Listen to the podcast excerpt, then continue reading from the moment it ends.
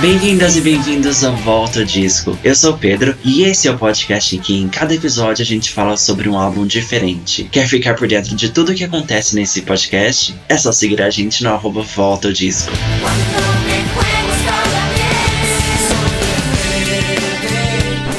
Bom dia, boa tarde, boa noite. Como você está? Eu sou o Pedro e bem-vindo ao podcast Volta Disco. Esse aqui é um podcast em que a gente faz uma viagem no tempo e vai falar sobre a nossa música dos anos 2000, anos 90. A gente já chegou até nos anos 80. Então, se você estiver seguindo a gente, escutando a gente no, numa plataforma de podcast, é só seguir a gente, por favor, para ajudar o nosso podcast. Dá as suas cinco estrelinhas. Se estiver escutando a gente pelo Spotify, pelo YouTube, tem como você comentar também e, e comentando o que você acha do episódio. Pode ser? Bora pro nosso episódio? Hoje a gente vai falar sobre RBD, a gente vai comemorar 20 anos do lançamento do primeiro álbum e a gente vai falar também, vai relembrar um pouco como foi a trajetória dos shows da turnê no Brasil, no México, nos Estados Unidos. Vamos falar sobre tudo isso. E para me ajudar nessa tarefa, eu tô convidando ele, gente, que participou do, do episódio sobre RBD há dois anos atrás e a gente previu que teria uma turnê. E aí, eu chamo meu amigo Fabiano Brito. E aí, amigo, tudo bom? Oi, gente. Oi, Pedro, tudo bem? Quero agradecer de novo pelo convite. Você sabe que eu gosto muito aqui do podcast, gosto muito de falar com você. E nada melhor né, do que dar uma atualizada aí em todo mundo sobre a turnê que aconteceu, que foi tudo. E comemorar também os 20 anos desse álbum icônico do RBD, que tem muita coisa pra gente conversar. Então, assim, estou muito feliz. Obrigado pelo convite. Espero que a galera que estiver escutando curta muito o nosso papo, porque eu acho que vai prometer. Vamos tentar entregar mais do que o nosso primeiro episódio, que já foi tudo. é uma atualização, né? Porque no, no, primeiro episódio que a gente conversou, como eu, como eu falei, a gente estava um pouco esperando, né? Vendo o que, o que iria acontecer. E agora aconteceu. então a gente vai. Sim, sim, eu acho que não tinha tido nenhum ano ainda da live que tinha acontecido, da, da de 2020. A gente estava uhum. é, comentando sobre, mas assim, tinha pouco tempo ainda da live que tinha rolado, e a gente já prevendo que ia ter turnê, que ia ser com cinco, que o ponte não ia, aquela coisa toda. Mas aconteceu, viu? Aconteceu. Uhum. Sobrevivemos à pandemia, sobrevivemos muita coisa e comemoramos com o RBD. Exatamente. Migo, antes a gente entrar no mundo RBD e tudo mais, você quer deixar seu Instagram para as pessoas que estão vindo te seguirem? Quero. Então, eu tenho um, um Instagram, né, que ele é, é todo voltado para homenagear, para celebrar o Christian. Eu também, é, no passado, já fiz algumas coisas como cover. Eu deixo isso aberto, assim, eu não o que, que o futuro aí me espera. Pode ser que eu faça alguma coisa, outra pontual aqui ou ali. É, mas é, tem muita informação sobre o Christian, tem muita gente é, é, que acompanha e tal. Tem uma galera que acompanha por mim, pelo trabalho que eu já fiz anterior como cover. Tem um pessoal pela turnê, tem um pessoal que é fã do Christian, que acompanha as notícias dele, e eu é, procuro sempre deixar o mais atualizado possível. O Christian tá seguindo lá, porque também é um update aqui, porque da última vez que a gente conversou, o Christian não seguia, agora muitas coisas uhum. aconteceram, ele também tá presente sempre lá. Então são coisas, é, é uma página muito, assim, que eu me esforço muito para ser é, um canal mesmo de informação e também coloco, eu coloco coisas minhas, porque eu sei que tem uma galera lá que realmente gosta de mim, que chegou muito antes dessa é, de engatar mais essa coisa do Christian. Então, mas tá tudo lá. Meu Instagram é Ups Fabian, é O-O-P-S de Oops, I Did It Again, como eu falei no, no primeiro episódio, Fabian, meu nome. E, e é isso. Me sigam lá, a gente vai conversar muito, estou sempre interagindo, postando novidades, falando por mensagem privada. Só dá um oi lá. Uhum. Arrasou, arrasou. Amigo, a gente falou sobre a turnê, a gente falou que no, na última vez que a gente conversou, a gente falou sobre a nossa expectativa, o nosso sonho, a gente nem sabia que um dia ia, iria acontecer a turnê. Mas agora que passou, que a turnê terminou, a gente começa dessa pergunta. Foi o que você imaginava?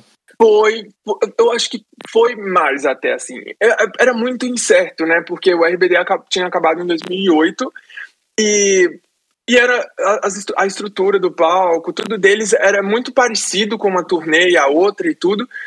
E tinham se passado 15 anos, né? E uhum. então, assim, eu esperava muita coisa.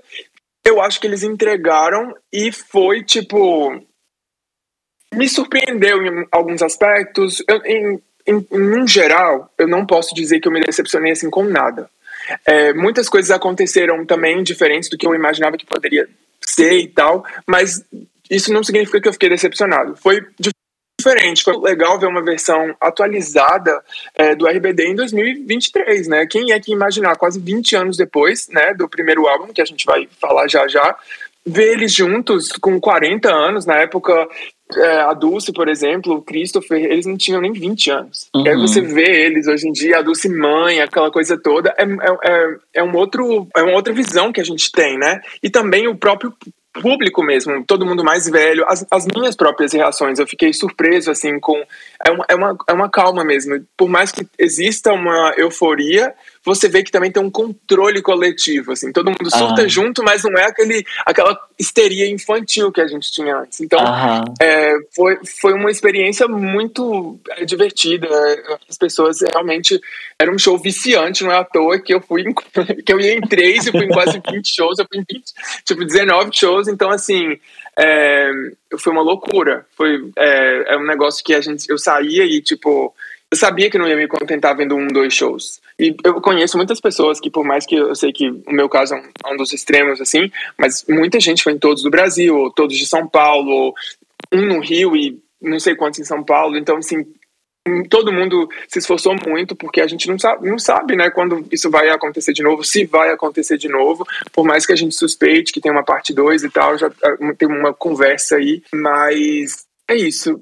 Mas isso é uma coisa que eu quero te perguntar. É, porque você falou, ah, você ia em três shows e você acabou indo em, em 20, não foi? Sim. Como que isso aconteceu? Porque a maioria das pessoas estava lutando para conseguir um ingresso para um então, dia. Como que você chegou aí em todos esses shows?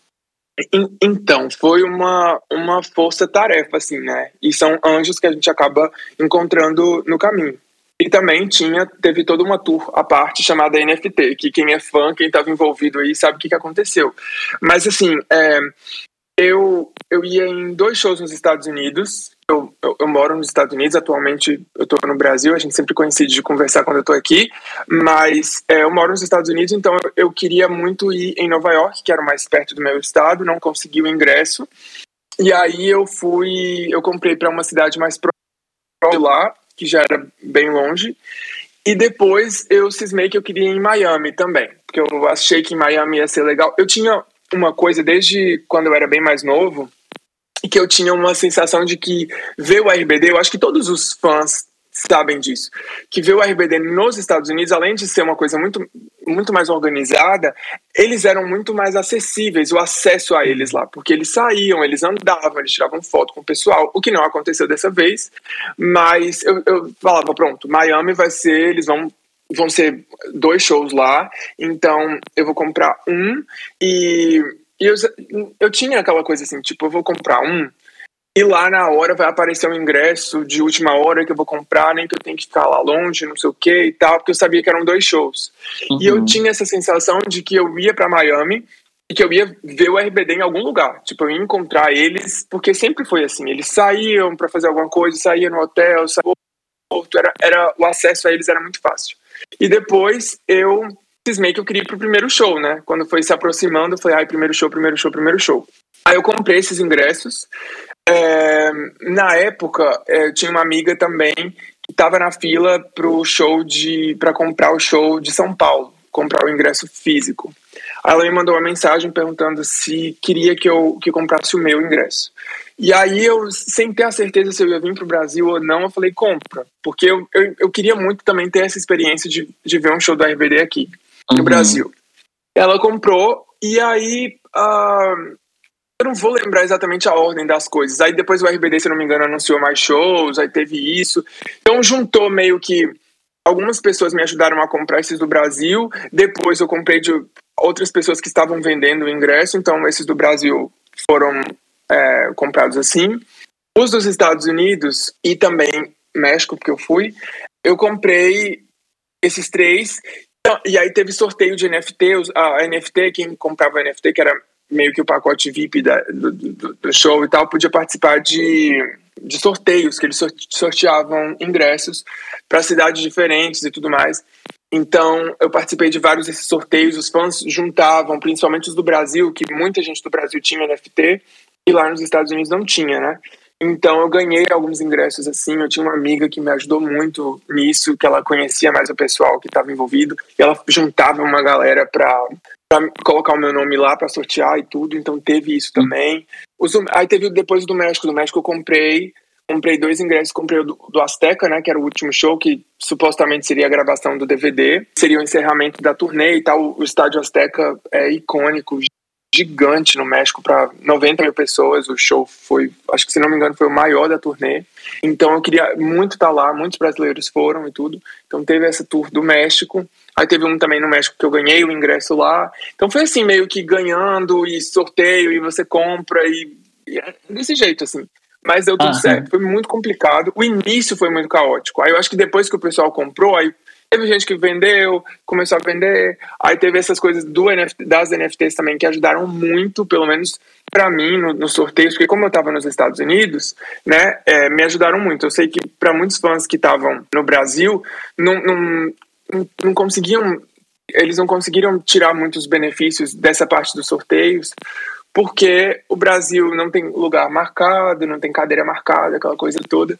Então é, era mais complicado para eles sortearem as coisas e tudo mais. Eu sei também que teve muito problema é, de entrega de benefícios para muitas pessoas, porque tinha um negócio: ah, se você comprar uma quantidade X de NFTs, você ganha um, um benefício tal, e ganha isso, ganha aquilo. Eu sei que alguns desses benefícios não foram entregues. Mas para mim, é, eu comprei só um, um, um NFT. Então eu não tenho muito o que reclamar, assim, sabe? Foi. para mim foi super é, de boa. É, eu sei que houve, houve, alguns problemas, coisas que não foram entregues, inclusive para mim, coisas que eu ganhei e tal. Mas eu acho que a experiência num todo foi, foi tão boa e eu, quando eu coloco na, na balança, foi tudo tão é, redondinho para mim, foi uma experiência tão linda que eu, sabe, quando você passa por cima, assim, de, uhum. dessa que no final das contas, é, esses detalhezinhos não importam tanto, né? É, o que importou é. foi, a, foi a experiência que você teve. É, eu sei que tem uma galera muito chateada com essa situação da NFT, que eu não tiro a razão. Algumas pessoas compraram realmente e não foi uma coisa barata, era em dólar, era carinho. Então, mas isso eles estão resolvendo. Acho que o Christopher também está sabendo. Houve uma reunião de fãs com ele na época, ele conversou. Então, mas eu não me, eu não me envolvo porque, para mim, pelo que eu paguei, pelo que eu fiz e tal, valeu muito a pena. Então, uhum. é, principalmente em relação a essas coisas dos sorteios dos ingressos, sabe? No final já estava muito caótico, porque aí já, ia, já tinha muito brasileiro também indo para lá e juntava os amigos e tal, dava uma dividida. Mas no início dos, dos, shows que eu fui, né, não tinha tanta concorrência, então era mais fácil de você é, ganhar um ingresso e tudo mais. Aí quando a gente chegava uhum. lá, juntava os brasileiros tudo e era uma farra só. Então, mas foi muito divertido, assim, foi muito legal. Uhum. A parte do, dos, dos shows foi bem legal. É, então, eu, você falando sobre os shows, eu tenho. Me vieram duas perguntas, assim. A primeira pergunta é: você viu o primeiro show e o último show? E vários outros no meio. o que, Sim, muita coisa, é. Okay, qual foi a diferença maior que você vê do primeiro show até o último? A diferença neles, no, no show em si? Assim, ó, o primeiro show não houve. É, não houve ensaio. O RBD não conseguiu ensaiar antes do show fazer um ensaio geral. Porque uhum. o lugar onde eles fizeram, o estádio onde eles fizeram, era, era muito. Ele era aberto e é, era uma faculdade. Então tinha uma pista que ele ficava mais embaixo e essa pista subia. Um, era como se fosse um morro, assim. Uhum. E aí, quando você estava em cima da pista, você tinha uma visão perfeita do palco. Você via o palco, você via tudo que está acontecendo lá dentro do estádio. Então, tava um, um muito grande, muita gente indo para lá. E aí, quando eles estavam fazendo o ensaio geral, alguns fãs foram para lá. E, e aí estavam filmando, estavam fazendo live na hora do ensaio geral deles e tudo, e aí baixou a polícia, foi uma confusão. E aí eles não, eu acho que eles não terminaram de ensaiar. Então, o primeiro show eles falam, inclusive eu estava no hotel onde eles ficaram e tal, no, em El Paso, né, que foi onde foi o primeiro show, a gente teve, é, a gente estava todo mundo lá, uma galera de brasileiro, e aí tava chegando a equipe, chegando todo mundo, e aí a gente conversou por um, um bom tempo com algum, algumas pessoas, né, e a gente conversou com o diretor-geral da de música, de que cuida da banda e tal, e aí ele sentou na mesa para conversar com a gente, para bater papo, e ele falou, tipo, o que vocês vão ver lá amanhã, no caso, né? Que eles estavam voltando uhum. do ensaio, supostamente ensaio geral, ele falou, ah, vai ser um ensaio geral, porque hoje não aconteceu, a gente não conseguiu ensaiar e tal, e não sei o quê. E aí, a, a diferença entre o primeiro e o último, alguns errinhos, assim, algum, alguns problemas técnicos, aquela coisa toda, mas é, como era o primeiro e a gente também não tinha muito parâmetro, o parâmetro nosso era o que o RBD fazia antes e eles estavam entregando aquela uhum. estrutura gigante, enorme. A gente não se atentou a nada disso, sabe? É, o último show foi muito legal, mas foi, foi um show meio esquisito, sabe? Porque a sensação que eu tinha, que eu, que eu, eu acho que com todo mundo que eu conversei assim, todo mundo esperava que o show fosse meio que ter um clima de fim de novela. Sabe, aquela ah, coisa que super emocionante, aquele negócio tipo acabou, final, último capítulo, assim, de uma coisa muito é, grandiosa. O show foi muito grandioso porque foi num lugar icônico, é, 90 mil pessoas, aquela coisa toda, era um estádio de futebol, todo mundo em pé, pista igual no Brasil, uma loucura. Só que assim, eu acho que eles estavam cansados, mas talvez eu acho que por, por essa, essa porta do fim eu acho que ali eles achavam que provavelmente vai ter uma parte 2, eu acho que essas conversas já deveriam existir. Eu acho que não teve a emoção que eu esperava que talvez tivesse uhum. pro último show. E, com, e todo mundo que eu conversei lá, a gente sentiu isso. Agora, em termos de, de da performance deles, né, de a turnê do show em si, eles estavam eram outros, né? Tipo a segurança de, de todos eles no palco, fazendo o show com os pés nas costas. Assim, eu acho que a partir do, do show do Madison Square Garden, que foi em Nova York, se eu não me engano, foi que para mim, na minha opinião, foi o melhor show que eu vi dos 20, mas que eles fizeram dois em Nova York. Mas é, eu acho que foi o, o quinto show da turnê. A partir dali, eram outra coisa, assim o domínio uhum. de palco, eles já estavam mais familiarizados. Eu estava, inclusive, vendo uma entrevista do Christian e ele falou que foi a partir do quarto show que ele sentiu isso. Eu não estava no quarto show, então, entre o primeiro e o de Nova York, eu não. É, não vi, além de vídeos, assim, né, de internet. Mas em Nova York eu estava lá pessoalmente e realmente eu, eu vi essa. Foi onde eu senti realmente a, a mudança do primeiro pro quinto. Que eles já estavam bem mais assim, não, tamo, a gente sabe o que a gente está fazendo. E foi muito lindo de ver, sei lá, por exemplo, a Anaí mesmo, meio que desabrochar de novo, assim, sabe? Ela tava meio. meio não é que ela tava dura, mas você via ela mais séria, mais contida, e ao longo da turnê ela voltando a ser aquela Anaí que a gente via. Assim. É lindo de ver o apoio deles com, com a Mai, por exemplo, que no início da turnê ela tava muito cansada, muito, muito, muito cansada. Teve um show que eu fiquei assim, com pena dela. É, ela tinha, ela tinha tido bebê, tinha tido meses, e depois do show de Nova York, foram três, foram dois shows seguidos e eles fizeram mais um. E eu fui nesses três. Era em outra cidade, né? Esse terceiro show. É, eu via eles meio que segurando a mão dela, literalmente, assim, levando ela mais pro lado, porque eu, eu via ela meio aérea, sabe? Você via que ela tava muito cansada, muito cansada.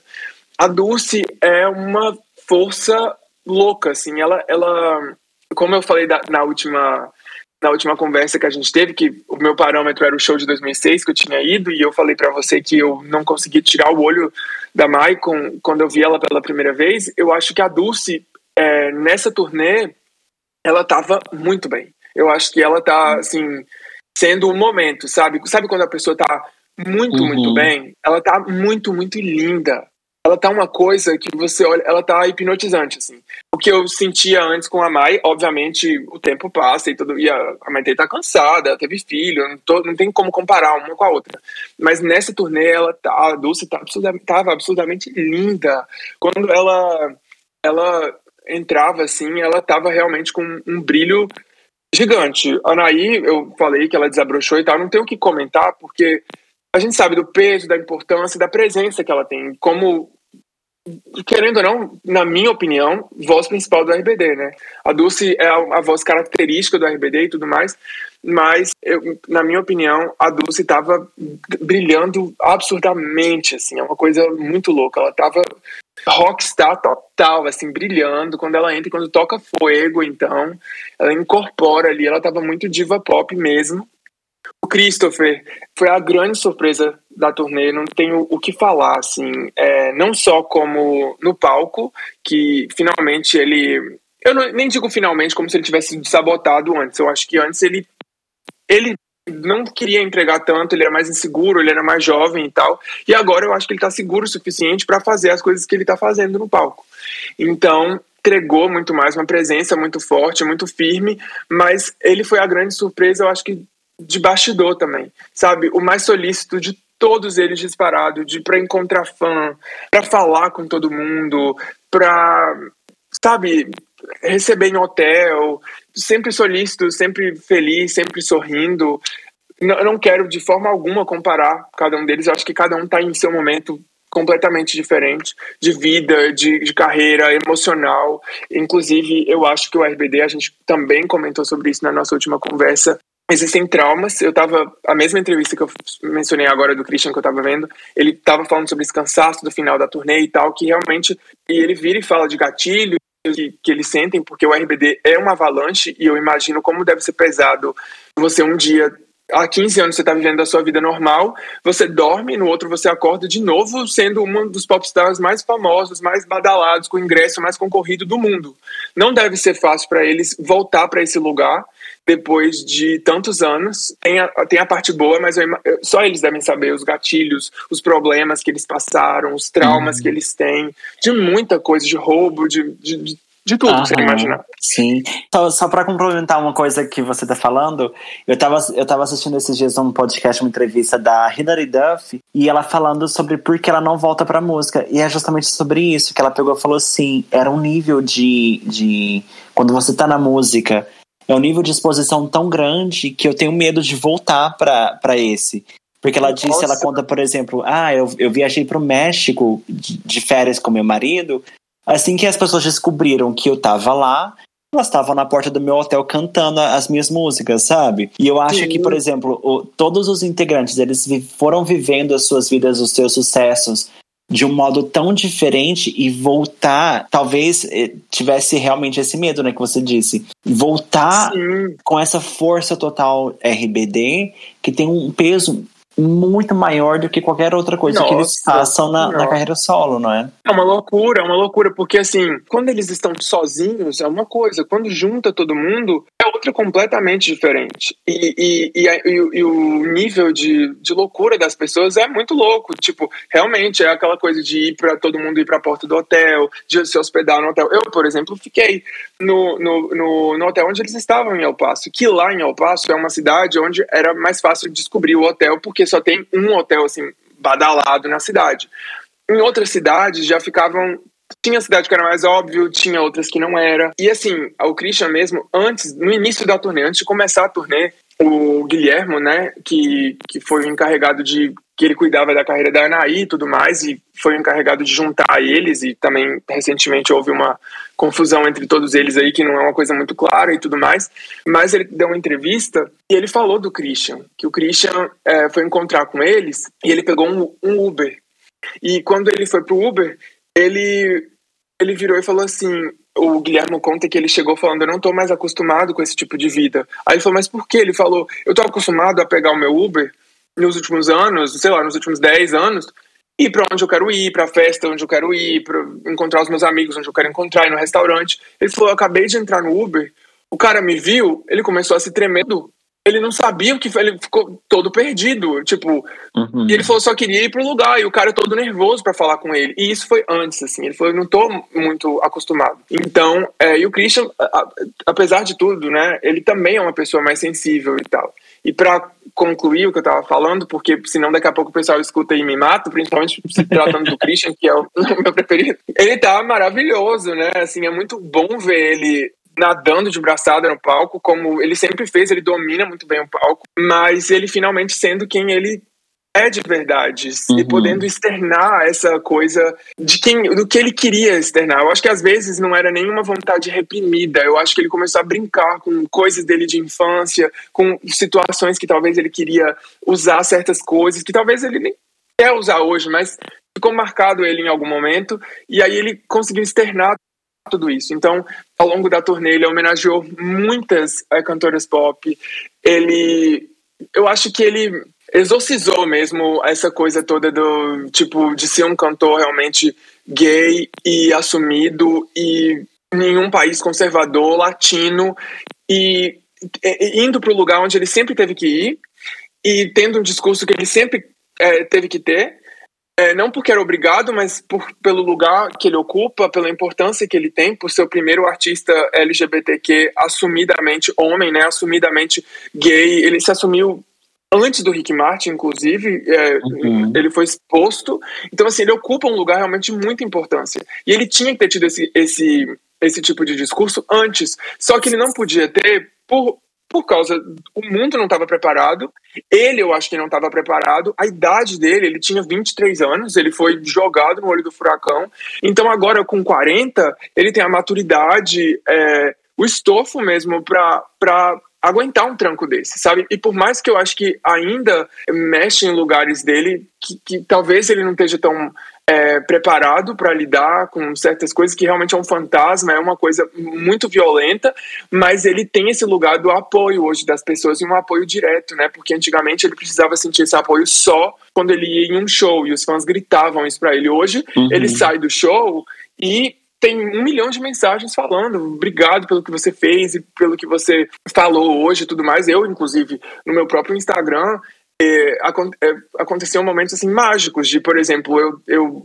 apresentar lá, eu gravar um vídeo dele no Madison Square Garden eu tá saindo do Madison Square Garden e recebi uma notificação de like dele num post meio que eu tinha acabado de fazer. Então tinha acabado de acontecer o show e ele ligado ali no que os fãs estavam colocando e tal. Teve show gravando ele lá, ele, o palco, né? E acontecendo alguma coisa, ele nos bastidores do. do que ele não tava, não era o momento dele estar tá cantando, era o solo de alguém e tal. E eu recebi uma notificação dele de like, tipo assim, ele vendo que eu tava vendo o show, entendeu?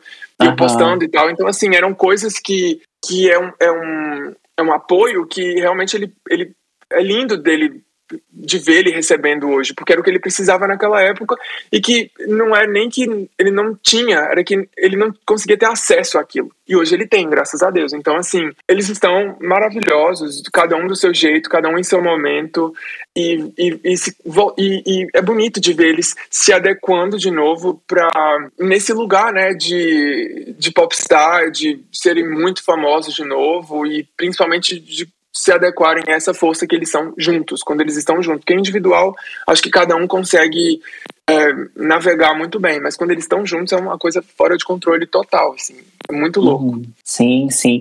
E eu acho realmente muito bonito também o que você disse, né, na verdade, sobre essa, essa questão do, do Christian, por exemplo, de entender que tá ok usar todos os elementos que, que faz dele como artista, não é?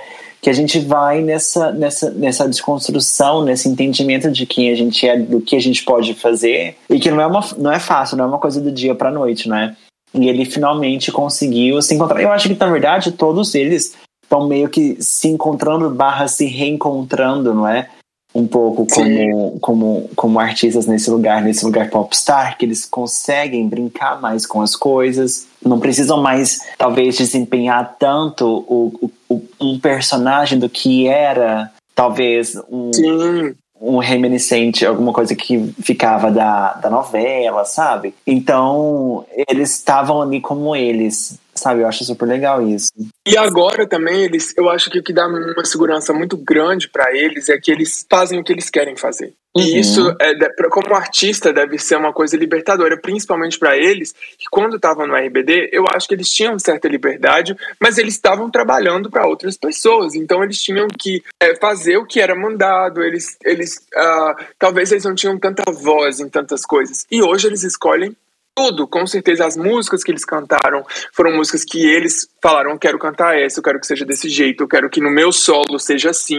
O, o próprio Christian fala que a roupa que ele queria usar em Tu Amor, por exemplo, era uma roupa de mariachi, um traje de charo, como eles falam, né? Rosa, com, com detalhes assim, com não sei o quê, com tererê, com tarará. Então, eles têm essa voz. E você, uhum. sendo artista, ter essa autonomia, principalmente de um artista pop, de um grupo como a RBD, você sabe que você é apaixonado por música, você sabe os problemas que é, lá, a gente já mencionou, Ruge, é, é, todos esses grupos meio que são, entre muitas aspas, né, fabricados, eles precisam é, seguir um, não é nenhum padrão, mas é, o que foi imposto ali para eles. Uhum. E hoje o RBD poder voltar nesse lugar de tipo, nós somos os nossos próprios chefes e a gente vai entregar para vocês uma versão do RBD 2023 como nós somos de verdade é muito bonito. É, é, um, é, um, é uma. É, pra gente que é fã de verdade, que acompanha, que torce pro bem de todos eles, é, ver eles entregando realmente quem eles são e o que eles querem, isso é muito poderoso. Como artista, é muito bonito.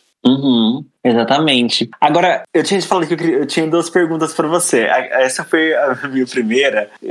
A minha outra pergunta é que você foi nos shows em, em três países diferentes, né? Você foi nos Estados Unidos, no México e no Brasil. E eu queria saber qual que é a diferença de, de assistir um show nesses três países do, do RBD. A gente viu um pouco nas redes sociais isso, né? Porque eles até tiraram um blo o bloco das, das baladas. Sim, né? das baladas, é. Então, como que foi? Como que é essa experiência comparando assim? O show nos Estados Unidos, no Brasil e no México? Então, eu, eu posso falar de muitas formas. A, a, forma mais confortável de você ver um show é nos Estados Unidos. Por quê? Porque as pessoas são mais contidas, os lugares são marcados, as arenas onde eles fazem os shows, teve muito show em estádio, mas teve arena também fechada e tudo mais, são preparadas para aquilo, então tem ar-condicionado, as cadeiras são acolchoadas, tem, em alguns lugares, por exemplo, né? Sei lá, o Madison Square Garden, por exemplo, é o melhor lugar onde eu assisti show na vida, assim, meu sonho era ver um show lá, foi uma realização muito grande ver um show lá sendo do RBD, sabe? Mas assim, as cadeiras, parece que você entrou num cinema. Então, todos os ângulos que você está sentado, a distância que você está, você vê o show maravilhosamente bem. Tem, todo, tem tudo isso. As pessoas são mais contidas e o show é muito frio. Muito frio em, em questão de público, né? É, uhum. Onde tem brasileiro, onde tem RBD, tem brasileiro, né? Vamos partir dessa premissa.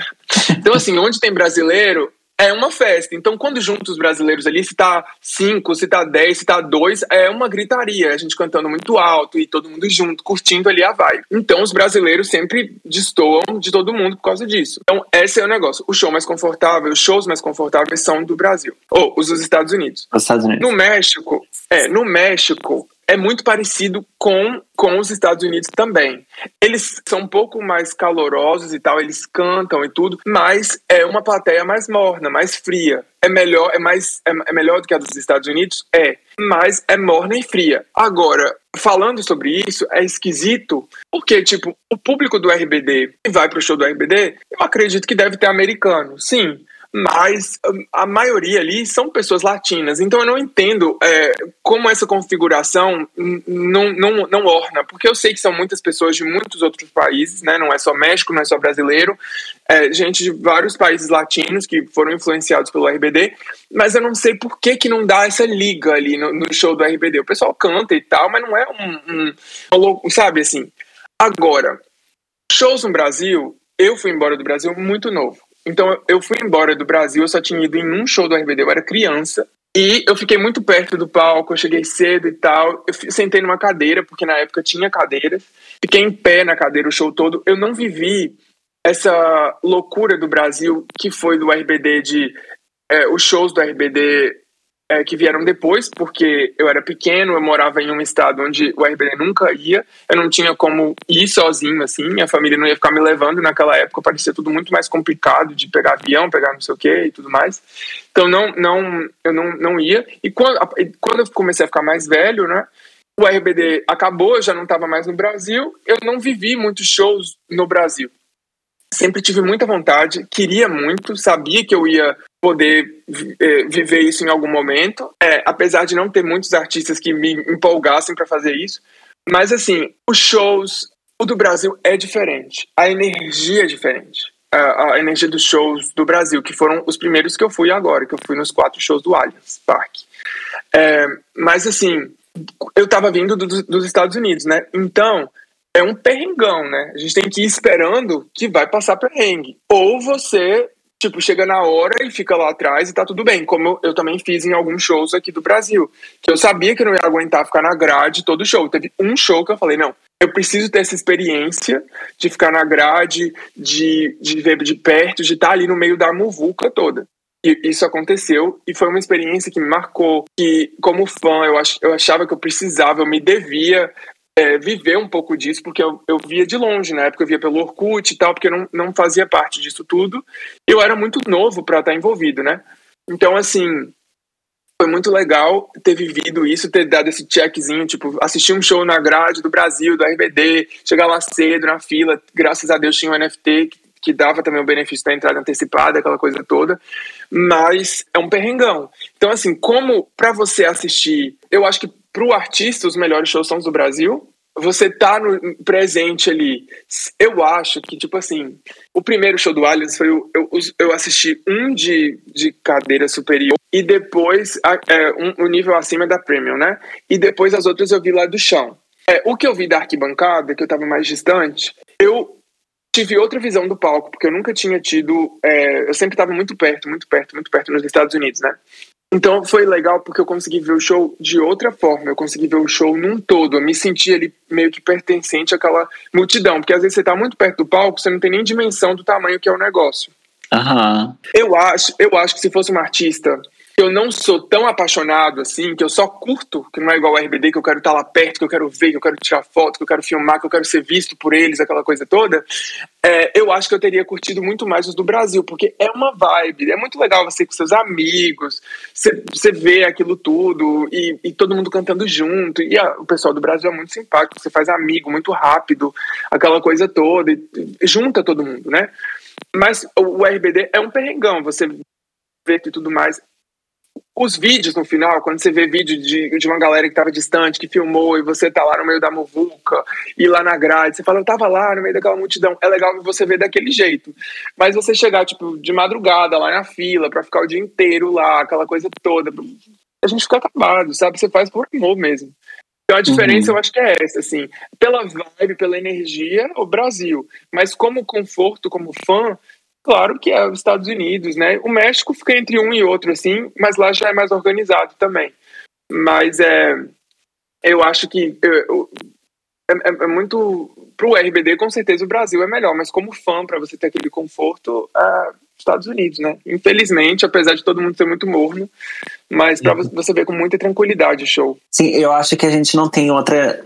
Não tem outra energia no mundo que igual a energia do fã brasileiro em show brasileiro. Eu acho que não, não tem. Eu não, eu não sabia como era. Mas, Pedro, o que eu senti lá no show, no primeiro show do Aliens, para mim foi o mais emocionante, porque foi o meu primeiro show, basicamente, em um milhão de anos aqui no Brasil. Eu, eu senti arrepios o show inteiro.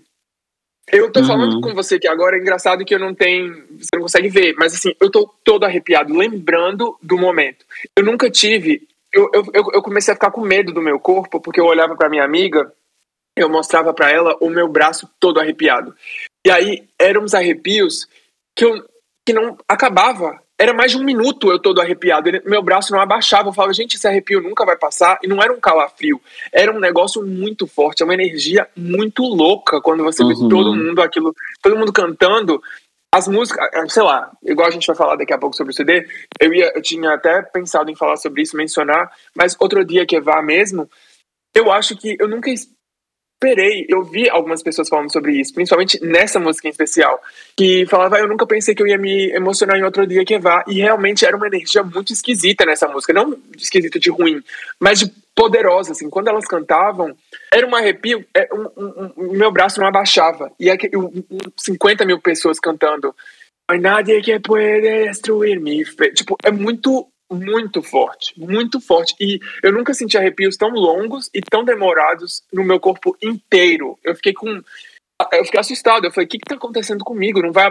Sabe? Era uma sensação que eu nunca tive antes. É uma energia muito, muito forte. Aham. Uhum. Sim, sim.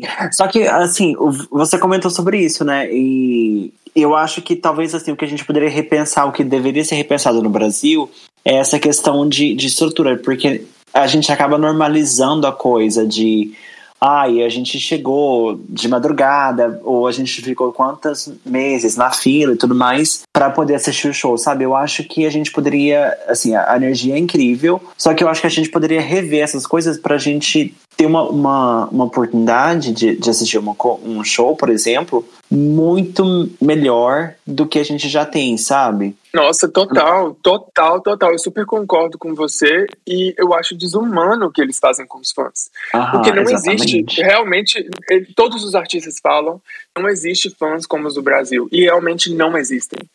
Tipo, olha o que eu fiz pelo RBD. E não, uhum. eu não fui o único. Conheço muitos brasileiros, eu conheço muita gente que mora em outros países que foram de, que moram em mil lugares diferentes, que foi, moram na Espanha, brasileiros que moram na Espanha, que moram no México, que não sei o quê, que despencou, que vai atrás, que, que, que sabe, se entrega de verdade. É um amor muito genuíno, muito verdadeiro, e quando você tá na fonte, que é aqui, né, é, isso explode, assim, é muito amor. E o que a gente precisa passar, o que a gente passa para ver um show aqui no Brasil é desumano. Uhum. É legal, tipo assim, a troca com o artista, porque é muito intenso. O show é muito, é muito, muito bom o show aqui. Então, é, só que é isso, a gente normaliza passar por certas situações e isso não é legal. Porque uhum. você vê em outros lugares, em outros países, shows em estádio, shows em arenas, e isso e funciona.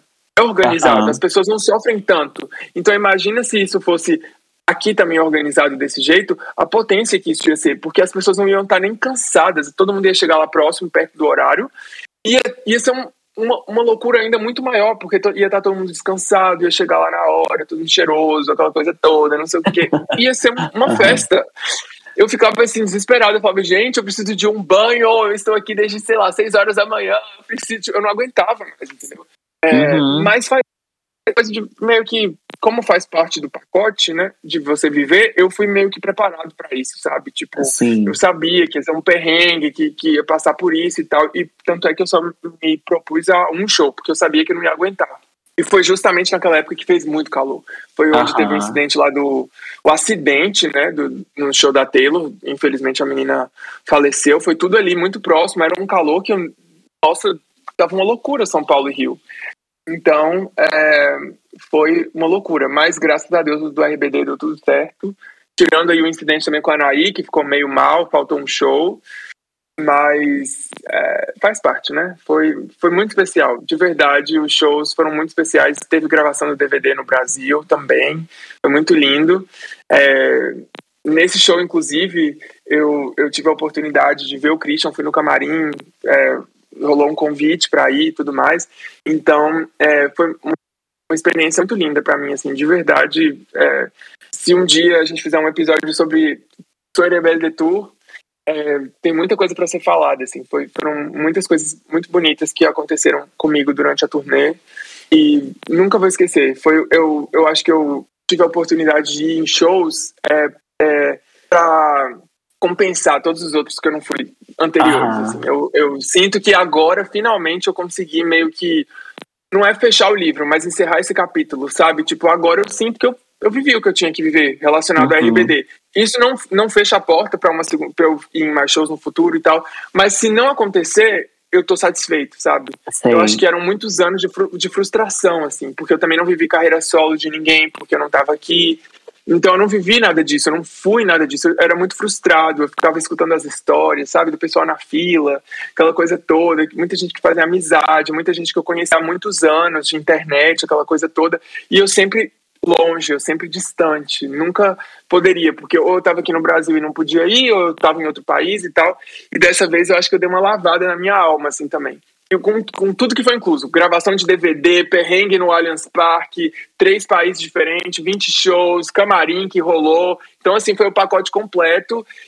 Fui muito feliz, assim. Foi uma experiência que eu, eu vejo realmente como um presente de Deus, assim, pra mim. Uhum. E só pra gente terminar essa parte de... Falando sobre a, sobre a turnê, como que foi o encontro com o Christian? Foi muito legal, assim. Foi muito rápido. Eu não tinha muito parâmetro de camarim, né? Então foi muito rapidinho. Mas o que, que aconteceu? Eu, tinha, eu encontrei com ele antes, eu encontrei com ele em El Paso. E eu, eu, eu sou muito ligado, assim, a essa coisa de, sabe, de, de Deus dar um presente para você, do sinal da vida, do universo e tudo mais. Eu acho que o meu presente de verdade foi o meu encontro com ele em El Paso. Foi muito especial, foi antes do primeiro show. E ver ele ali, eu tive tempo para conversar com ele, para abraçar, para conversar um pouco sobre o meu Instagram, sobre o contato que a gente estava tendo, né, nesses últimos. O meu Instagram, página, já vai fazer três anos e tudo. Mas ele ele estava seguindo já tinha um tempo e, e e a gente pôde conversar, a gente tirou foto, essa foto é, foi publicada em revista no, no México, todo, foi todo uma way assim, que aconteceu, o pessoal falando que a gente se parecia e tudo mais. É, então, esse foi o verdadeiro presente, assim, eu sinto esse momento que eu precisava ter com ele pós-página, porque eu já tinha visto ele é, em 2018, quando eu fui para o México e tal, eu tive a oportunidade de, de, encontrar com ele também.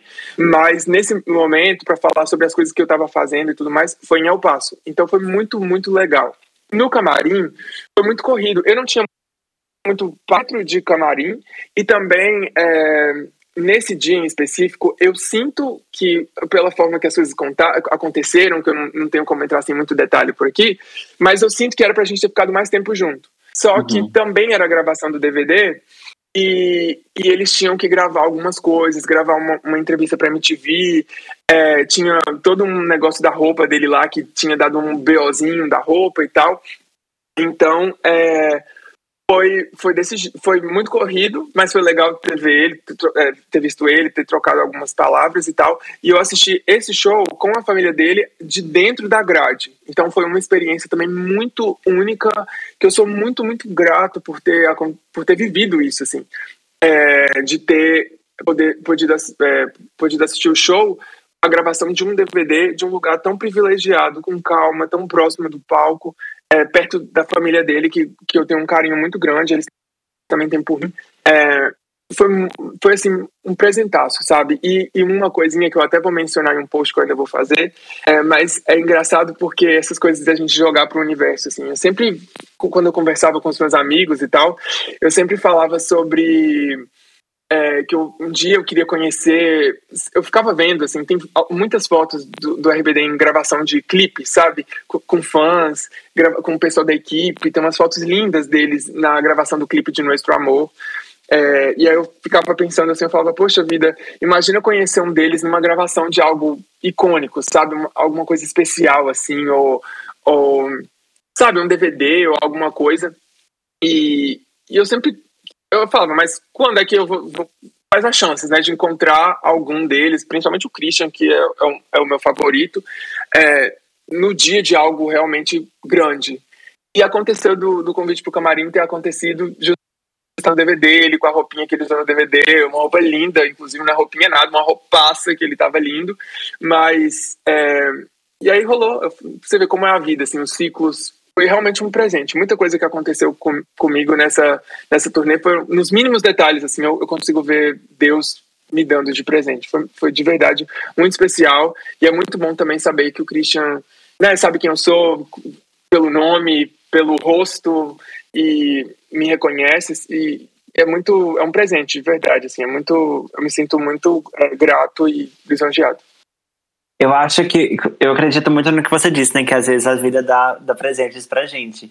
E eu acho que quando a gente é, tipo, uma pessoa, tipo, da paz, de boa, que eu vi isso, eu vejo isso, por exemplo, por exemplo, quando você me fala das experiências que, que você teve, como as outras pessoas foram te ajudando e pelo carinho que você falou das outras pessoas que te ajudaram, das, das pessoas que foram com você no show, sabe? Eu acho que que a gente vai conquistando o nosso lugarzinho, né? E a gente vai merecendo essas coisas. Então eu fico muito feliz que você tenha recebido vários presentes, assim, né, da vida. É, inclusive, essa, essa, essa turnê inteira, não é? Foi, assim, como, como um presente. Sim, é, obrigado. E realmente eu, eu vejo, assim, eu procuro é, alimentar sempre o meu melhor lado e eu e tem uma coisa, Pedro, que eu acho que a gente não perde nada na vida em ser, é, ser grato, sabe? Então, é, eu, sou muito grato pelas pessoas, pelas pessoas que me ajudaram. Eu, mencionei isso em um post que eu estava fazendo, sabe? Desde as minhas amigas que me ajudaram a comprar os ingressos, e a minha amiga que me ajudou nos sorteios, e, e as pessoas que se inscreveram e, e eu, eu ganhei através de uma NFT delas, até, sei lá, pessoa que me ajudou com filtro solar no Allianz Parque, quando a gente estava lá na grade, embaixo do sol, e eu estava esperando esse, é, é, esse, esse negócio, é, esperando o show começar. Eu não esqueço das pessoas, e eu sou muito grato, e eu realmente eu não esqueço mesmo das pessoas que me ajudaram, e eu faço questão de, de pontuar, e quando eu tenho a oportunidade de agradecer uma por uma, e e, Deus, eu acho que realmente Deus conhece o nosso coração e Ele dá pra gente o que a gente merece. E eu opto e eu procuro e eu tento ser é uma pessoa boa porque eu sei que realmente volta. E nem é por interesse, pensando, ah, porque vai voltar. Não é porque eu acho que a gente tem que alimentar nosso lado bom mesmo e isso é uma grande consequência. As coisas, as coisas vêm pra gente. Aham, uhum. exatamente, exatamente. Amigo, para terminar a conversa sobre, sobre a turnê e a gente ir para falar sobre o álbum, me conta, é, e aí? Vem uma parte 2, o que que vem do RBD agora? Olha a nossa boca, porque da última vez que a gente falou, veio, foi, foi 50 shows. Eu Não, mas aí assim, eu, eu, quero, eu quero que venha dessa vez um, um show na Europa, por favor. Assim, só para eu poder. Ah, mas vai vir. Mas vai, pode ter certeza que vai. Já vamos manifestar aqui, mas eu acho que assim. Agora, mais do que nunca, eu acho que o RBD tá muito. Eles, eles abriram essa porta. Eu acho que agora eles são os donos do, do negócio deles, como eles mencionaram várias vezes.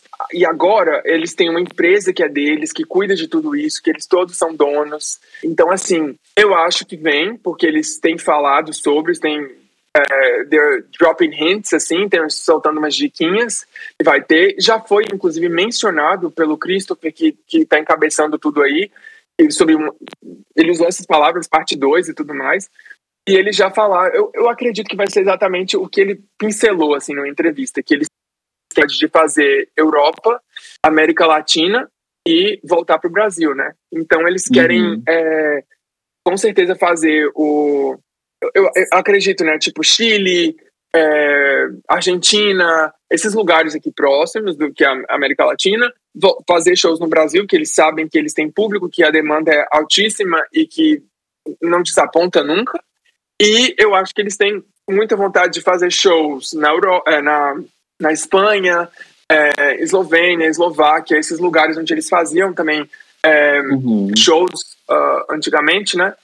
E que eles sabem também que eles têm um público, Croácia, né? Então, eu acho que eles devem é, realmente ir. Mas se não rolar nesses países, eu acredito que Espanha, pelo menos, deve ter. E aí eu lembro que durante os shows a gente falava assim, meu Deus, a gente tá cansado, porque era, era uma experiência muito boa, né? Muito, é, era, é, era muito legal estar nos shows. Mas no final ali, sei lá, os shows do México, por exemplo, é, a gente já tava todo mundo muito cansado, porque tinha uma uhum. galera que pegou uma pancadona, né? Igual eu, assim, eu tava de agosto a dezembro, isso, todo mês tinha show do RBD, era uma cidade diferente, uma loucura. Então, no final, a gente tava assim, nossa, a gente tá muito cansado, meu Deus, chega, não sei o quê, tipo, brincando, né? Aí eu sempre falava, aí corta, aí eu falava assim, aí corta a gente no ano que vem em Barcelona, isso aí, em Madrid, o que tem silêncio. E eu acho que vai ser meio que isso, assim, com certeza eu acho que vem uma parte 2. É, não sei o tamanho, se vai ser muito grande, como é que vai ser, mas eu acho que, que os euros vêm aí, viu? Ah, milhões quero, de euros vão vir. Eu quero o nosso encontro, então. Se, se rolar a turnê e você vier pra cá, quero um encontro. Mas é claro, a gente grava um episódio pessoalmente, vai ser tudo. vai ser ótimo. Arrasou. Muito bom, muito bom, amigo. Assim, é, eu passaria horas falando sobre a turnê. E você disse, né? A gente precisaria de um episódio inteiro só para falar sobre a turnê, porque você viveu muitas coisas e acho que muita coisa que vale a pena ser, ser dita.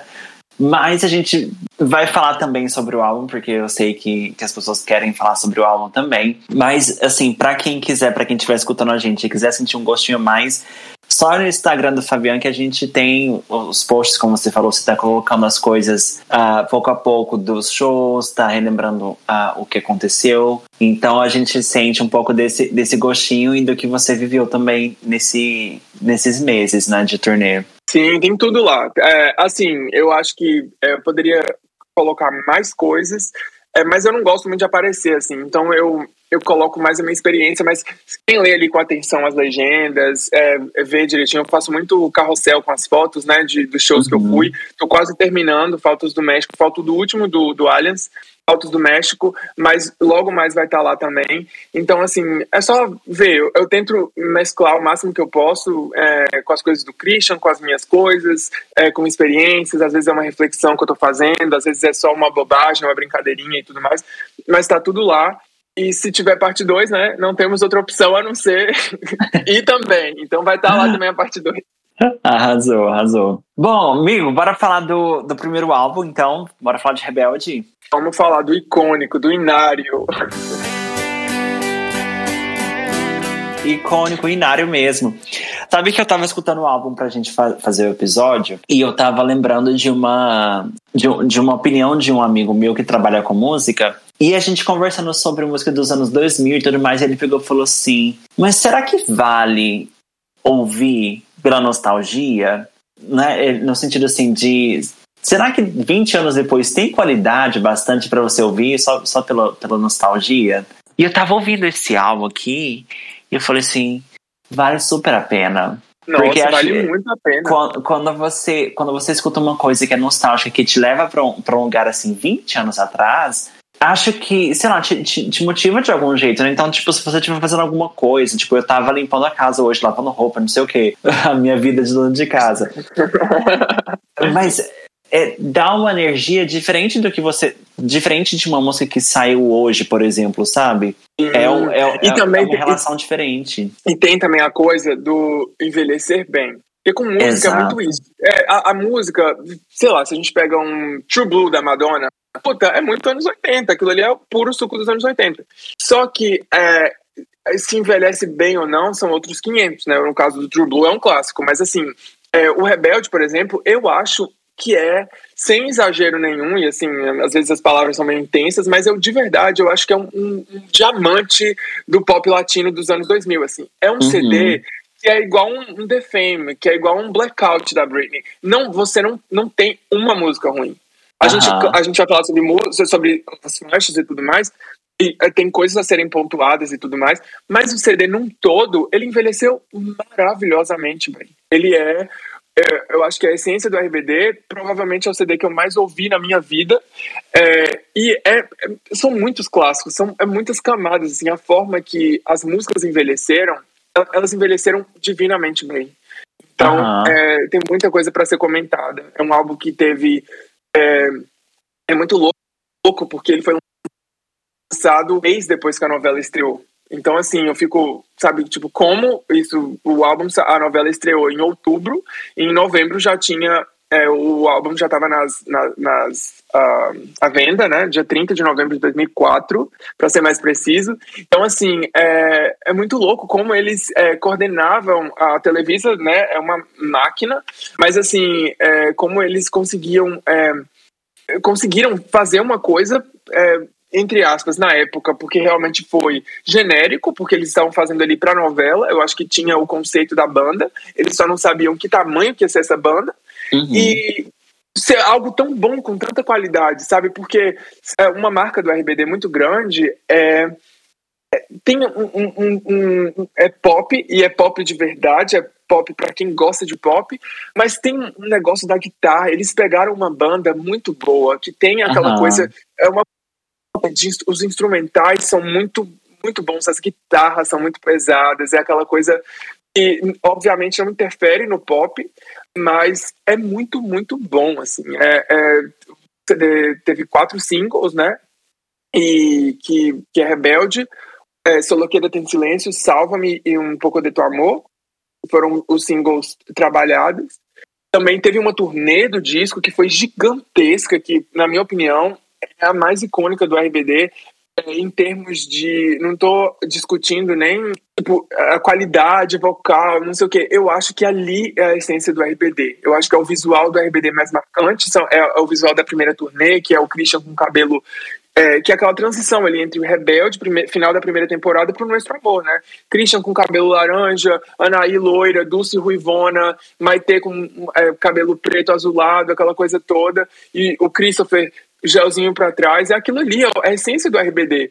as roupas que são copiadas, que você vê hoje, que marcaram tanto, é aquela roupa rosa da Anaí, são, é, é, é, é a roupinha que a Dulce estava usando, não só no DVD, mas durante a turnê, sabe? Ela tem uhum. uma roupa, um lookzinho azul dela, que foi muito replicado e tal.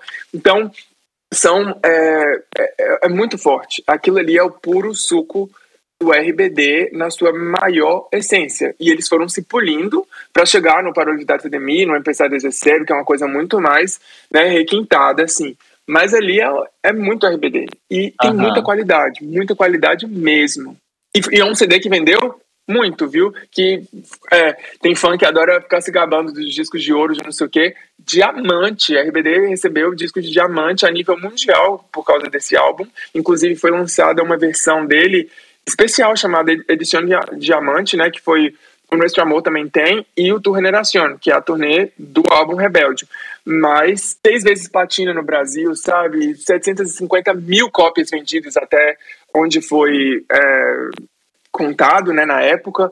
É, uhum. É, quase meio milhão nos Estados Unidos, mais de 500 mil no, no México. Então, assim, é muita coisa. Para um álbum debut de um artista que só tinha uma novela e um sonho, só tinha uma televisão e um sonho, porque não tinha, não tinha rede social, não tinha nada. E claro que isso impulsionava também vendas, mas para você vender CD, você tem que ser bom e as pessoas têm que gostar de você para ir lá na loja, comprar seu, seu disco e tudo mais. E o RBD entregou muito. Esse CD uhum. e, e além do diamante que eu comentei e tudo mais, teve também a versão em português, né, do álbum, que eu tava ouvindo Sim. hoje também, eu tava escutando, e no ano de 2005, quando foi lançado aqui pro, no Brasil, uma curiosidade aí para quem tá escutando, não sei se as pessoas sabem, os dois álbuns estavam entre as listas dos mais vendidos do Brasil, mas o álbum é Rebelde Brasil, que é, é edição Brasil, né, que eles gravaram em português para o Brasil, que são sete músicas, e são ao todo são onze músicas. Para o Brasil eles gravaram sete e quatro vieram é, em espanhol. Mas esse álbum, que, que é a versão em português do, do, do Rebelde, foi mais vendido em 2005 do que o próprio álbum em espanhol. E hum. eles estavam os dois na lista dos mais vendidos do ano.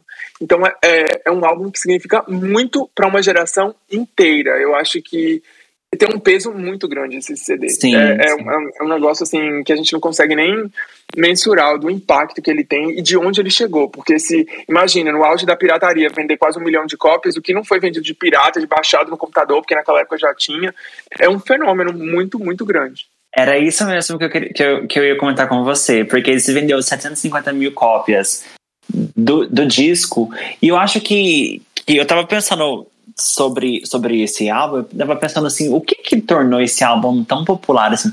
Porque todo mundo conhece todas as músicas desse álbum, não é, não é um álbum, por exemplo, o, os últimos, não é que você, que assim, que o público em geral conhece uma música ou outra. Esse daqui todo mundo conhece todas as músicas desse álbum, não tem como. E eu fiquei pensando no, no porquê seria isso, que eu acho que talvez um dos motivos seja justamente vendagem, né? Vendeu muito, então todo mundo teve o CD inteiro, mas também a, a pirataria, porque ajudou as pessoas a terem acesso. Por exemplo, eu tive acesso, a, eu tive o, o, o DVD da Tour gera, Geração, eu tive ele piratão, eu tive o CD piratão, Sim. sabe? Sim, muita gente, muita gente.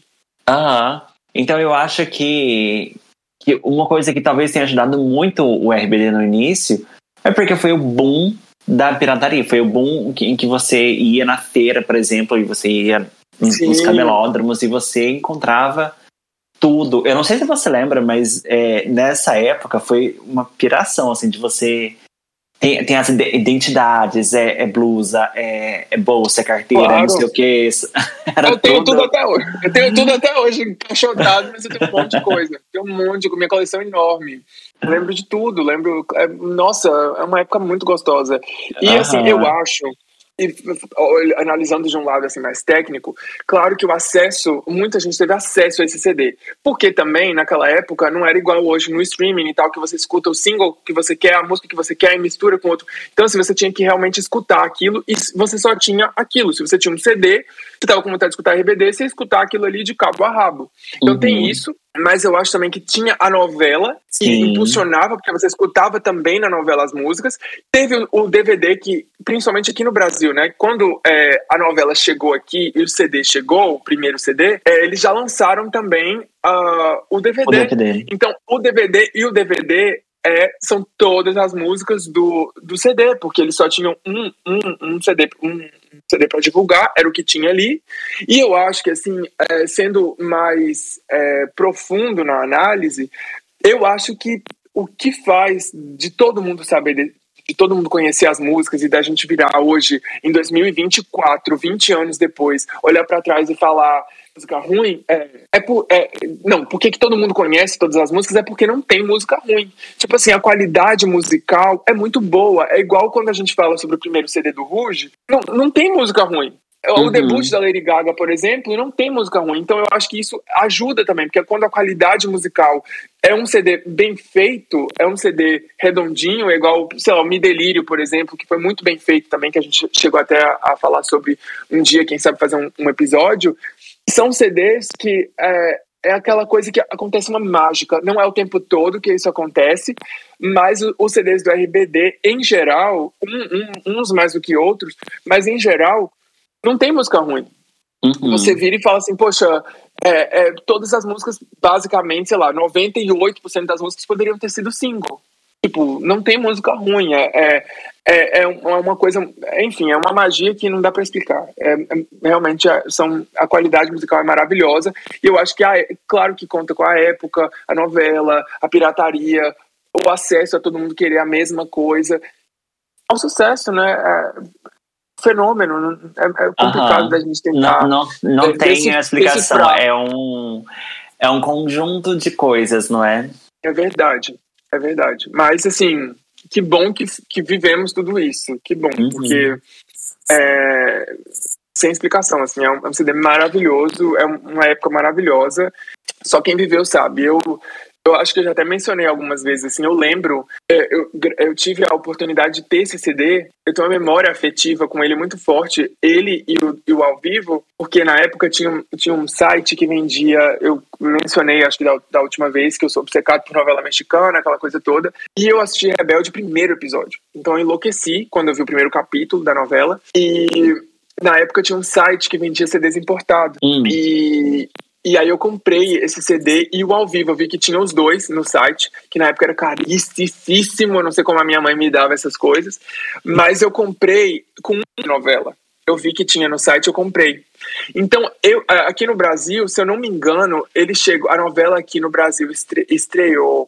Eu não vou me lembrar de, de quando a novela estreou no Brasil. Uh, acho que foi em setembro que estreou aqui mas e o CD chegou aqui no Brasil. Eu, eu, não sei, eu sei que eu tive algum tempo antes de todo mundo. E eu tenho uma memória muito assim que eu lembro do dia que ele chegou para mim. Eu tenho uma caixinha dele até hoje do correio. E aí ele, eu tava indo para a escola, eu peguei essa caixa e fui para a escola e eu passei o recreio inteiro com uma amiga minha falando para ela porque ela não conhecia a novela que tinha estreado tinha pouco tempo e mostrando os personagens e falando esse daqui, esse daqui é fulano, esse daqui é ciclano, não sei o que, você tem que assistir e tudo mais. E aí eu lembro, é uma memória é, core memory mesmo, essa coisa de essa, são memórias que ficam gravadas pra gente para sempre, assim. Eu lembro que a minha mãe pegou na escola eu tava com CD e foi a primeira vez que eu escutei Rebelde no som, no carro, porque eu não não não não teve tempo antes. Não, eu só tinha escutado a música na novela, na abertura uhum. da novela, que era a música cortada, eu não sabia que tinha maior do que aquilo, porque na época nem YouTube tinha.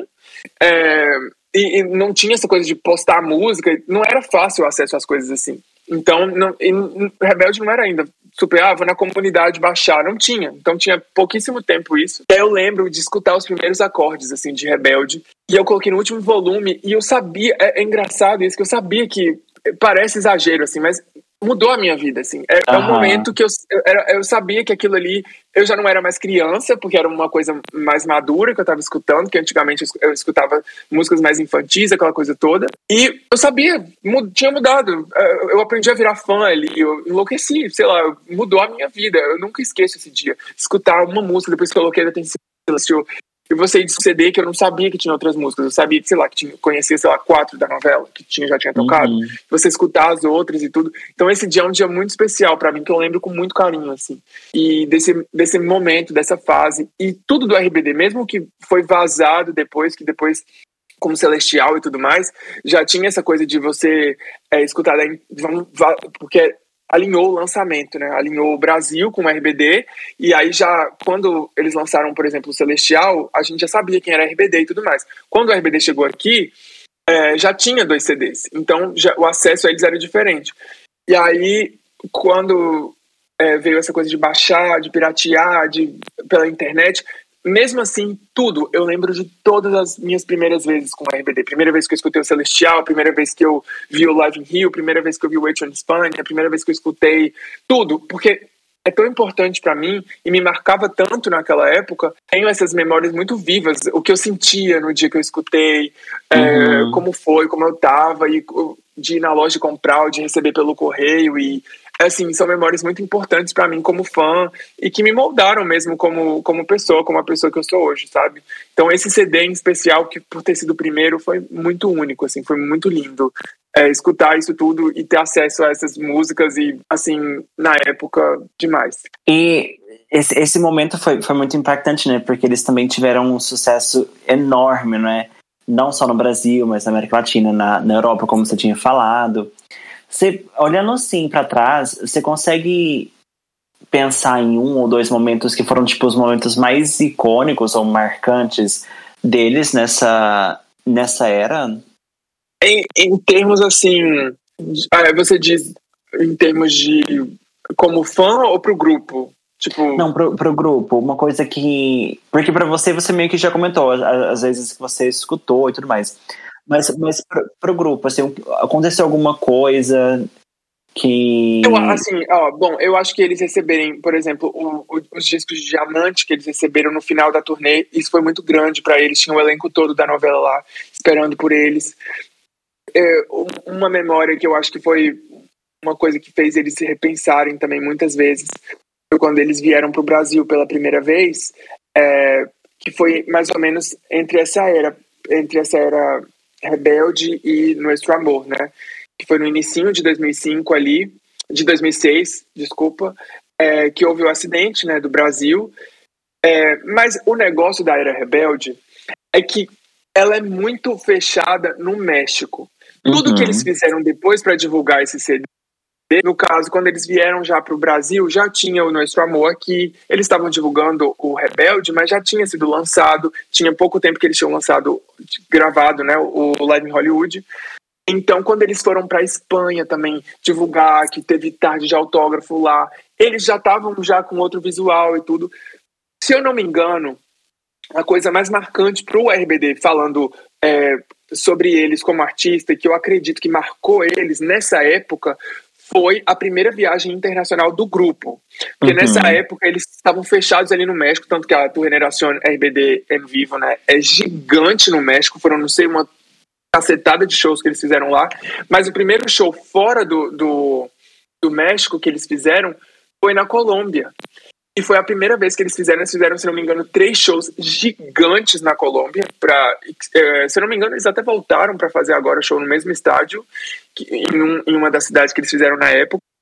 Então, porque realmente foi a primeira viagem internacional, foi no meio, foi a turnê foi a, a turnê do primeiro CD, tanto é que tem dois shows dessa viagem vazaram, se não me engano, em 2013, shows inteiros, assim, a, a, o que eles passavam, transmitiam no telão, a, alguém conseguiu ter acesso a essas imagens, então parece DVD mesmo, sabe, com uhum. áudio original da época, você vê eles meio que desafinando, quem usava playback usava playback, você, você escuta tudo da época. Então eu acho que foi a coisa mais marcante, assim, para eles, foi esse show, e também teve um show no México muito importante, que foi o show do Zócalo, né, que foi, foi que eles sempre falam que foi a primeira vez que eles viram que eles estavam realmente fazendo sucesso, porque eles estavam eles já tinham lançado o CD, mas eles ficavam indo tipo da casa, de casa para o estúdio, do estúdio para casa, e eles não sentiam muito isso. E aí o Zócalo é uma praça no México enorme e foi inclusive onde eles gravaram, entre aspas, assim, né, o clipe de Silêncio, que tem imagens é, de, de helicóptero, ele chegando, loucura completa, foi onde eles falaram que, se eu não me engano, agora pode ser que eu esteja errado, eles fizeram duas apresentações no Zoca. Então pode ser que eles estão falando da primeira, porque eu acho que o, ah, okay. a, o, do, o, do clipe, o do clipe eu acho que eles é, o do clipe eu acho que eles já tinham feito essa primeira apresentação. Mas de qualquer maneira foi no Zócalo. Foi essa apresentação que eles sempre falam que eles tinham ido pro Zócalo e eles viram a loucura que era. E o, e o Zócalo é uma praça e tinha tipo assim, se você ver as imagens do clipe, é, as imagens de helicóptero, parece um monte de formiguinha, assim, sabe? É muita, muita, muita gente. Eles não tinham acesso ao público, assim. Então foi a, eu, foi a primeira vez que eles viram que realmente eles estavam fazendo muito sucesso. Foi o Zócalo e a primeira viagem internacional, eu acho que também foi um, um divisor de águas, que tem muitas imagens dessa dessa dessa viagem no DVD que há aí detrás. Tem muita coisa lá no DVD que há aí detrás do DVD, tem muitas imagens dessa dessa dessa viagem deles para a Colômbia e eles lembram sempre com muito carinho, eles falam com muito carinho, porque foi realmente a, a primeira viagem internacional do grupo. Uhum. Ok, ok. Bom, agora a gente pode talvez entrar no álbum. A gente fala sobre as faixas. Um Vamos pouco. entrar. Vamos falar sobre as faixas. Eu acho que fica até amanhã falando. Tem assunto. Não, mas, não, mas ainda vai render muito, porque a gente vai falar sobre as faixas. Então, para quem tá escutando o podcast pela primeira vez, a gente tem um quadro no podcast que se chama Repete ou Passa, em que a gente vai falando sobre as músicas. Eu já meio que adianto, e eu acho que para você talvez seja a mesma coisa, que eu repito todas. Mas a gente vai comentando um pouco sobre todas. Pode ser. Como eu já conheço o podcast, pra não ficar muito chato dizer, ah, eu vou repetir todas, tem uma outra que eu, que eu deixei meio assim, tipo, pra gente conversar sobre elas. Ah. Mas, mas, mas é, senão vai ficar muito chato, né? Ficar só elogiando, elogiando, elogiando. Tem uma outra que tem como, tem como a gente Ok, ok, ok. Passa num... Já digo que é minha opinião, é, é do momento que eu já falei que eu não quero ser cancelado. E também é tipo meu olhar hoje, porque às vezes eu falo alguma coisa e aí depois eu tipo mudo de opinião e tudo mais e tal. Mas é. é e, e, eu fico sempre com medo porque são clássicos, né? Tipo assim, Sim. falar um ai de, de, um, de um clássico do RBD, tipo, do auge do auge, eu fico, meu Deus, como é que eu vou falar sobre isso? Mas falaremos, que vai ser meio polêmico, mas vamos falar. ok, ok, ok. Bom, vamos lá, que a primeira faixa é, claro, Rebelde. Rebelde. Olha, eu repito, Rebelde, mas tem seus momentos, assim. É, é. Não, é, não, é uma, não é uma faixa que eu tô sei lá, dirigindo no carro, ou então que eu tô em casa, falar, eu vou escutar Rebelde. Eu acho que é uma, é uma faixa que é um, é um hino da nossa geração, dos fãs uhum. do RBD. É, é inegável a gente contestar qualquer coisa. É, como eu mencionei, os primeiros acordes ali, é, lembra muito a novela, é icônico, né? Eles abriram é, um turnê com essa música, ou fechavam, é, inclusive fechavam a Soirée Belle de Tour com ela, e tudo. É, tem um peso. Mas eu acho que é, tem o seu momento. Agora, a gente não pode tirar o valor dela ao vivo, né? Você vê o RBD e não cantar Rebelde, tipo assim, o que que tá acontecendo? Então, assim, uhum. assim, é, é, um clássico, ela é gigante, ela é maravilhosa. Eu repito, eu gosto da música, mas não é a música do RBD que eu que me bate assim, ah, que vontade de escutar Rebelde. Eu não lembro a última vez que eu tive essa vontade, assim. Talvez por, por, por sei lá, né?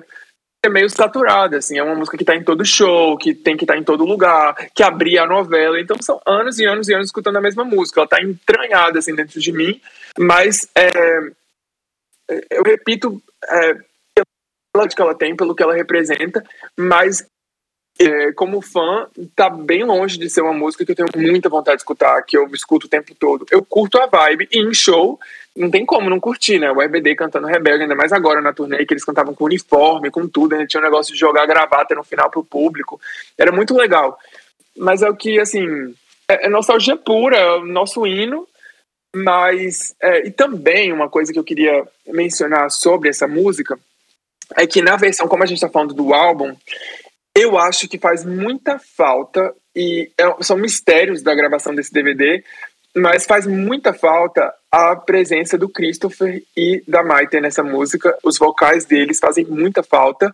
Eu acho que, por ser uma música tão grande e representar tanta coisa, é, faz falta. A Maite dá um truquezinho no, no, no clipe, que ela canta uma, uma parte que é da Anaí, e não é dela, aquela parte do clipe que ela canta, que ao vivo ela faz nos shows e tal, ela faz aquela parte e é, é ela, mas no clipe e no CD não, não é a, a Maite que tá cantando, é a Anaí. Então uhum. faz muita, muita falta essa presença deles. E antes da gente até adentrar no, no álbum mais, eu quero pontuar aqui que eu amo a direção vocal da Anaí nesse CD, eu acho ela genial. Eu amo o tom de voz, o timbre que eles colocam ela para cantar. Eu sei que a Anaí gosta de usar a voz dela mais rouca, mais forte, mas eu adoro a forma suave que ela canta o álbum todinho, que é uma direção que eu acho que não é confortável para ela, porque quando ela tá ao vivo, quando ela gravou o CD solo dela, principalmente pós RBD, ela impõe a voz dela de outra forma. Uhum. Mas é, eu amo, eu acho que a partir do Celestial ali, ela já muda, ela já, já dá o tom dela.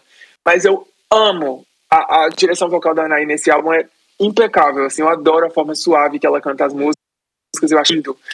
Mas é, são as minhas observações sobre Rebelde são uhum. essas aí. E você, Pedro? Eu repito, eu repito. Mas eu acho que essa observação que você fez, que você falou, ah, é tipo, não é que me dá uma vontade de escutar a música Rebeldes e vou lá e, e vou escutar. E eu super entendo, e, e eu acho que isso, na verdade, é de todo fã.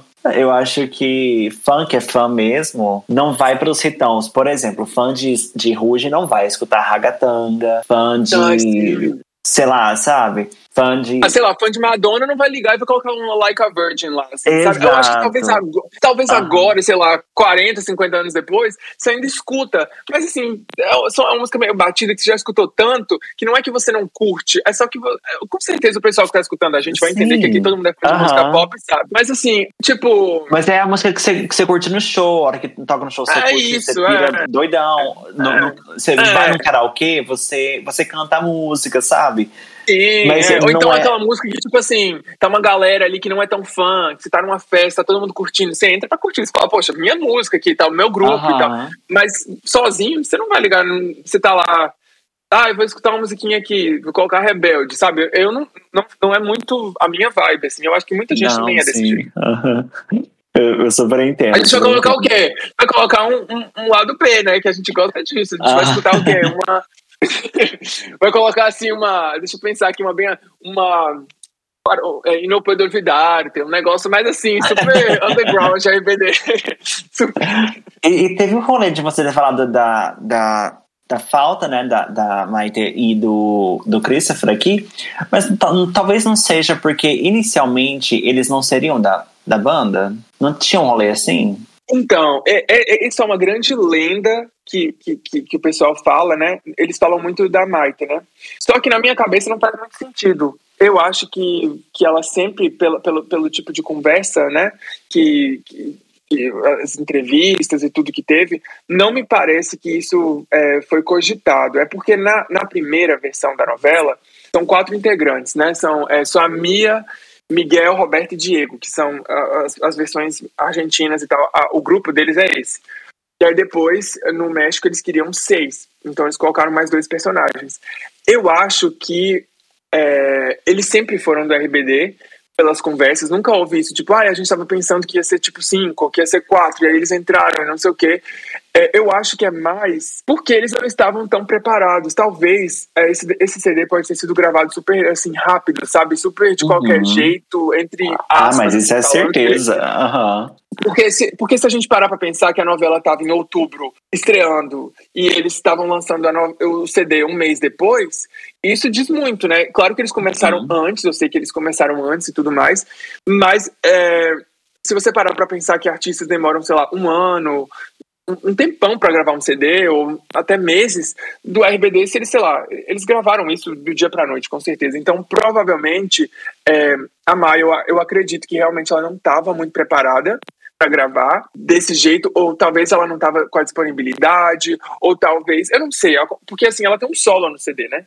Então, uhum. eu não sei como é, como é isso. E o Christopher, ele, uh, ele tinha experiência vocal porque ele fazia novelas infantis, ele tinha que cantar nessas novelas, aquela coisa toda. Eu acho que era uma opção também dele. Então, eu, eu, eu acredito que realmente foi isso, porque eu não acho que naquela altura do campeonato o Christopher, com longa que ele já tinha, porque ele tinha começado criança, do mesmo jeito que a gente fala muito da Anaí, fala muito da Dulce, mas o Christopher começou muito bebezinho também, fazendo novela uhum. infantil. Então não era como se, ai, vamos sabotar aqui o Christopher, ou então ele não tem experiência. Eu acho que talvez foi uma coisa mais tipo assim, eu não, eu não, não tô muito afim, não quero muito, e eles estavam vindo de classe 416.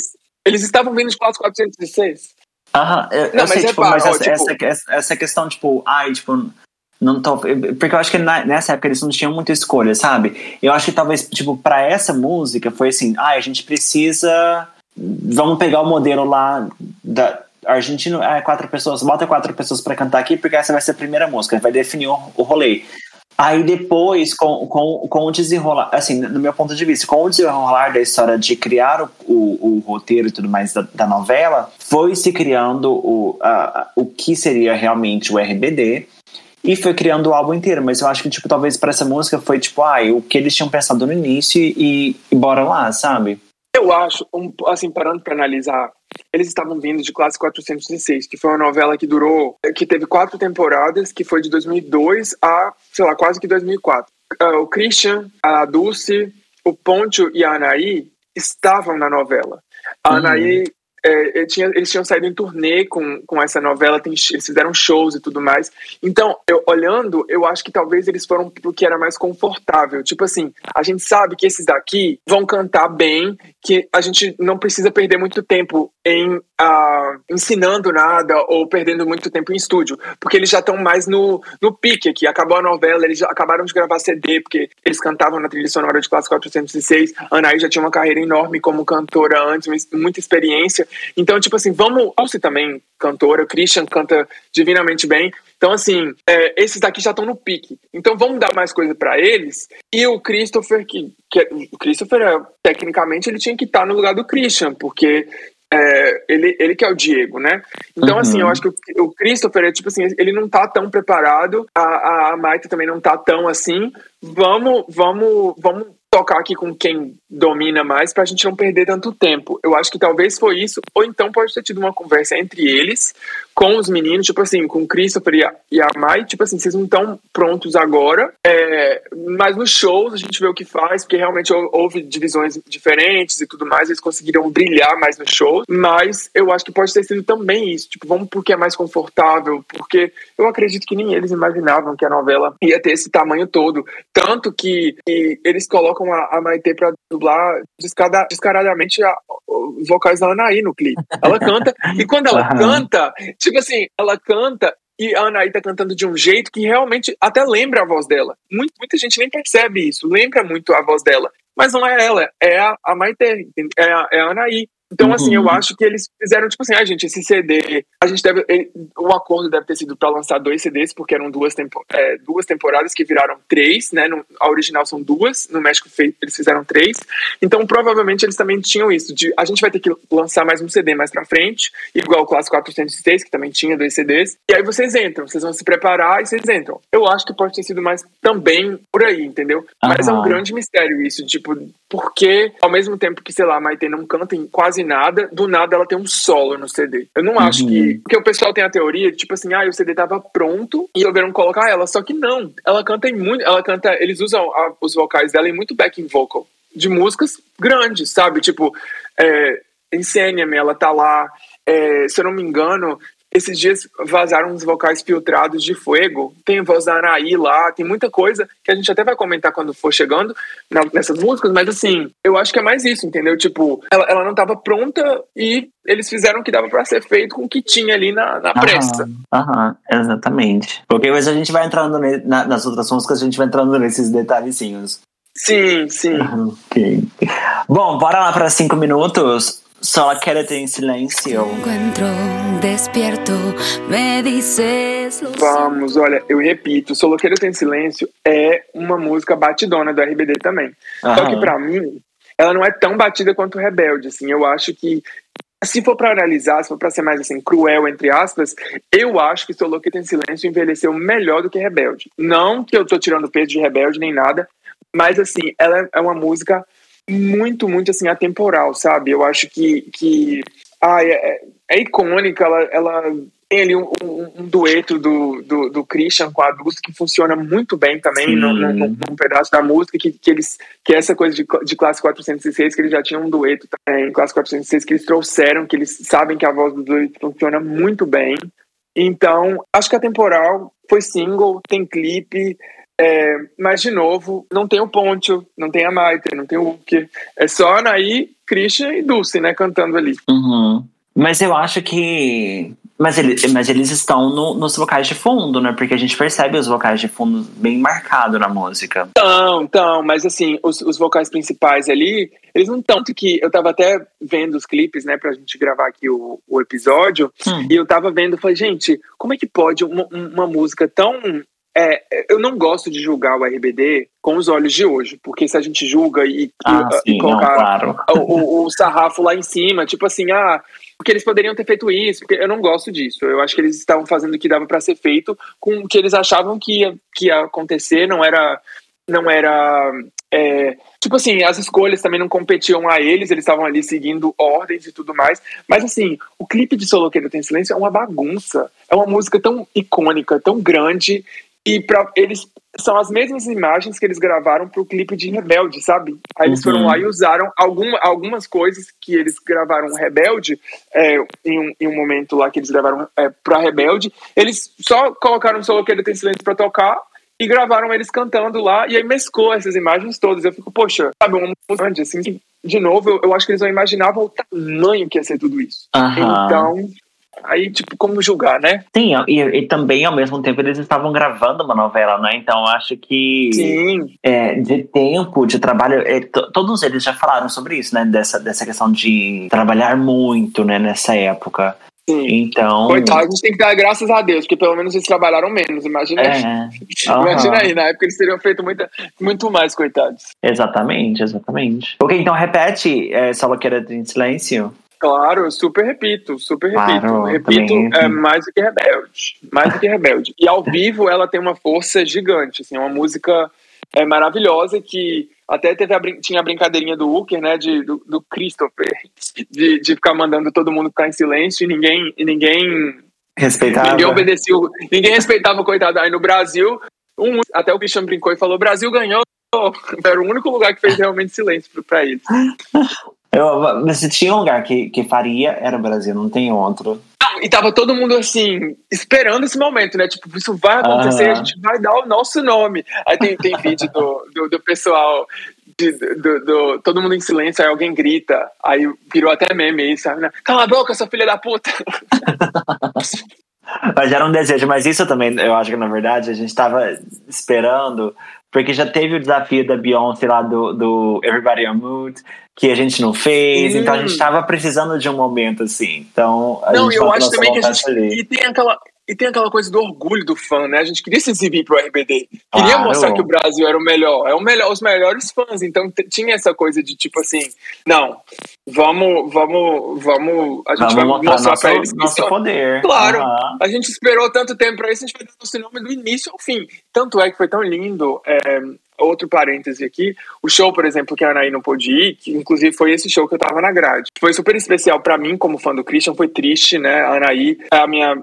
Eu já falei sobre isso muitas vezes. A Anaí é a minha garota, né, do grupo preferido preferida. E o Christian é o, o cara que eu, meninos que eu mais gosto. Então, assim, foi uhum. triste por um lado por ela não estar tá lá, mas é, foi muito especial ver o Christian homenageando ela, cantando uh, com as meninas. Uh, uh, a, a, a, o medley da, da, das garotas que eles falam, né? Cantando Assim Sou Joe e tal, que é um solo da Anaí e tudo. Mas, assim, naquele show, não só o Christian homenageou a Anaí. Não só ele foi Anaí naquela noite. Todo mundo foi Anaí.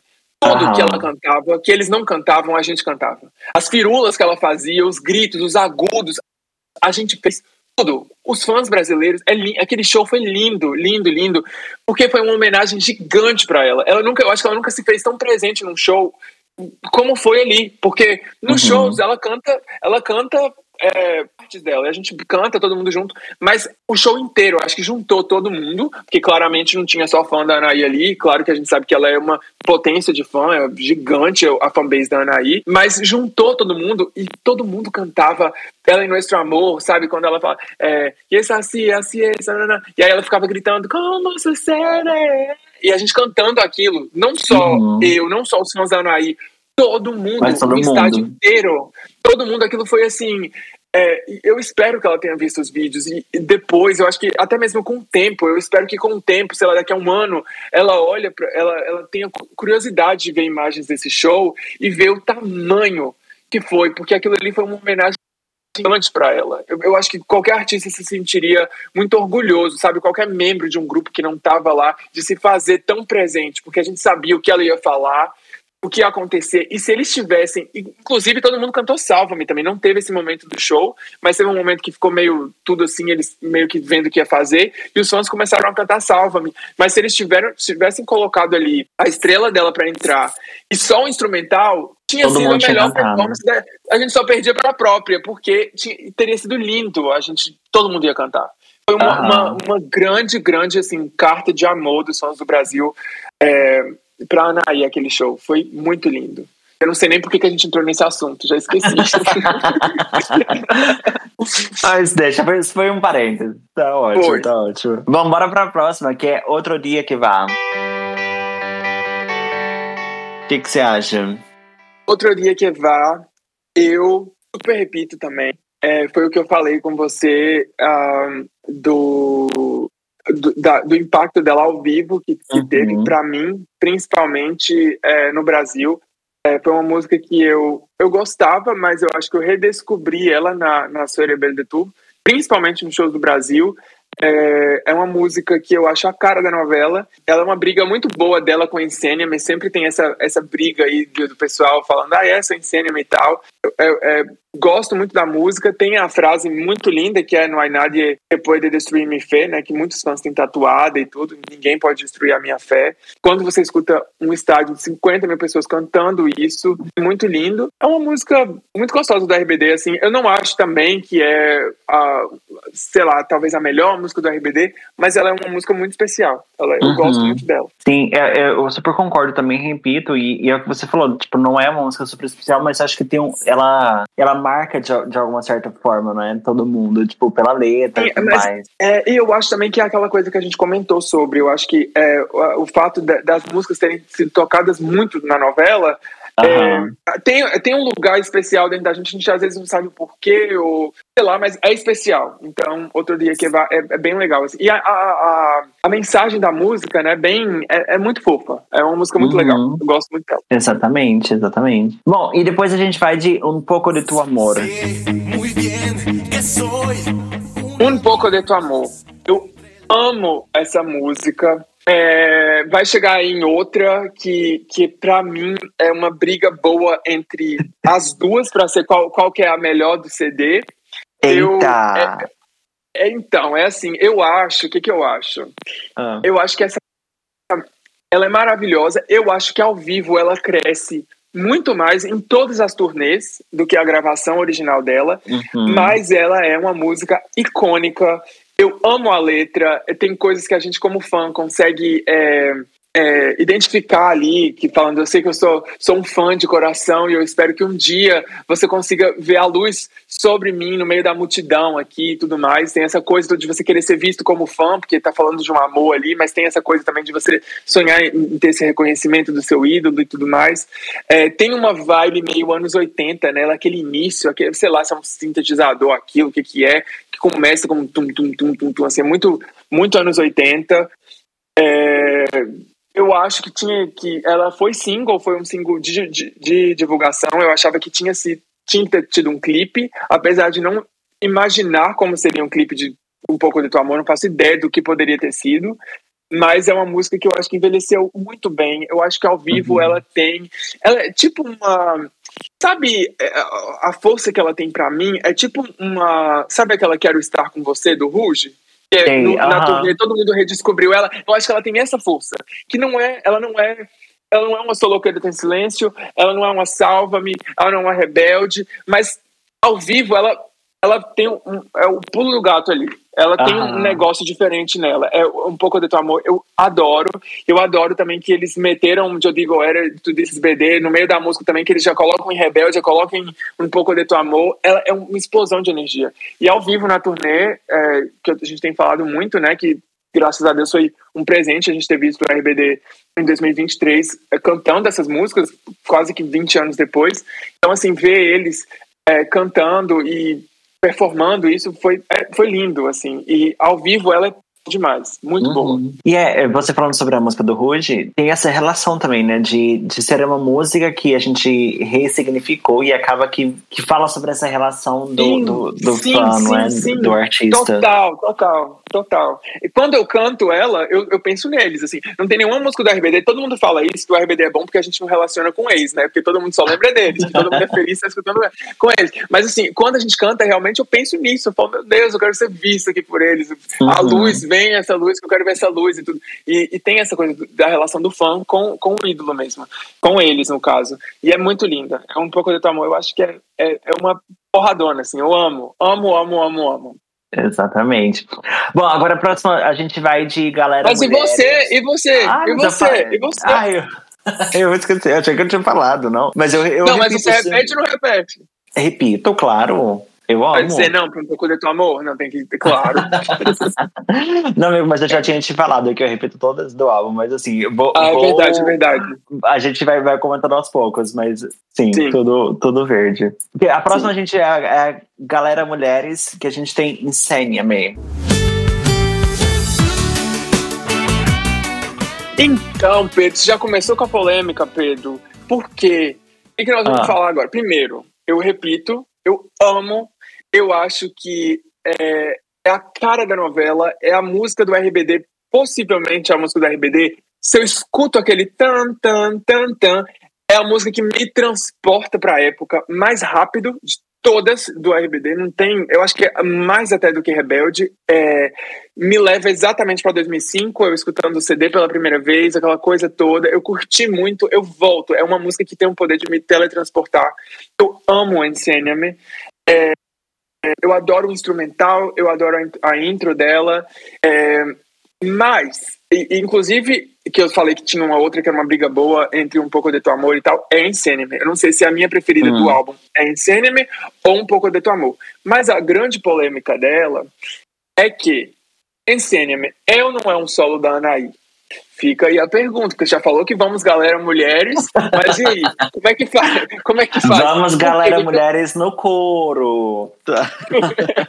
então, porque o que, que acontece? No CD, quem canta ela, eu tava escutando, eu prestei muita atenção. Que quem canta em cinema todinha no CD é a Anaí. Sim. A Dulce faz os backing vocals no refrão. Uhum. No, no, na, no, na versão em português, que eu também escutei pro episódio, quem canta ela é a Dulce, oh, é a Anaí e a Maitê. E se eu não me engano, que agora eu não, eu não, vou lembrar, porque é tanta apresentação, tanto não sei o quê, se eu não me engano, ao vivo são as três. Uhum. Mas no CD, quem canta sozinha é Anaí. E a voz da Dulce fica presente no, no refrão ali, no, no back vocal e tudo mais. E aí fica a pergunta, porque todo mundo, algumas pessoas considera como, como solo da Anaí, outras não, falam que é das meninas. O que é? Você acha que é ou não é solo da Anaí? Então, eu acho, isso é meio complicado, tipo, eu acho que ela faz os solos da, dos versos, mas eu vejo como uma música do grupo. Tipo, se você me perguntar o solo da, da Anaí, com certeza eu vou te falar Salva-me, mas em Sênia, meio, eu não olho como, como, então, como dela. Mas é isso aí. Mas,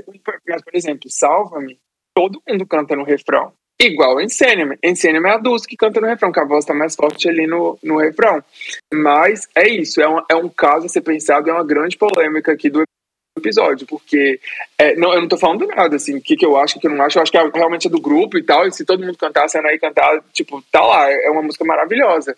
É, ao vivo, a gente sabe que as meninas cantam juntas, mas o CD, justamente por a gente ter falado dessa coisa da falta de divisão certinha dos vocais, é, ficou faltando aí essa, hum. essa, essa coisa, né? Com esse buraco. Aham, sim, sim. Então, e, e na verdade acontece uma coisa muito bonita que é ela dividir os vocais ao vivo com, com, com as meninas, não é? De fazer essa música que talvez fosse mais dela, de todas. Sim, mas você já vê a diferença, sei lá, na versão, por exemplo, em português, sabe? Ela, ela canta ela canta já a versão em português com a, com a Mai. Eles, porque eu acho que quando uhum. eles gravaram o CD, ela estava mais preparada. Então, assim, é, foi a versão que, que rolou, né? Que deu certo. Aham, uhum, exatamente. Esses são os mistérios do RBD, né? mistérios do RBD. Principalmente desse álbum, que é cheio de mistério. Aham, uhum, exatamente. Mas assim, só para deixar registrado, eu repito. E eu acho que essa música, na verdade, para mim, ela cresceu muito assim, na minha memória depois da live, sabe? Eu, eu vendo Sim. elas na live e tudo mais. Então, Sim. ficou para mim marcado. E é engraçado você falar isso, porque é, muita gente não gosta da versão da live, que virou um regzinho, não uh -huh. foi? E eu, eu, adoro, eu adoro essa versão. Muita gente fala, ah, eu não gosto, que não sei o que, que tererê. Eu eu, eu amo essa versão da live, esse reggaezinho aí, ficou bem legal. Eu também gosto muito. Eu, eu Insanity pra mim é um, é um, grande clássico da RBD. Todo esse CD todo, ele é maravilhoso, mas essa. que a gente tá assim há duas horas falando que é um clássico. Mas assim, é, realmente essa música, ela, pra mim, ela é especial. É uma das. É um, é um grande highlight do, do CD. Aham, concordo. Bom, depois a gente vai pra uma outra que é Futuro Ex Novio. Bom, eu repito, Futuro Ex Novio. Finalmente aqui a gente, né, nós temos os, os vocais do Christopher presentes, o, o, tem também o Ponte muito presente na, na turnê. E o Christian, na época, engole eles. Uh, uh, uh, os vocais dele, é, ele estava muito na frente. Do, ele sempre, né, sempre foi um ótimo cantor, mas ali ele destoava. Tanto é que no primeiro, no primeiro DVD do, do, da, da, turnê e tudo mais, você vê que ele, ele domina o show dele da Anaí total. Assim, a presença de palco dele.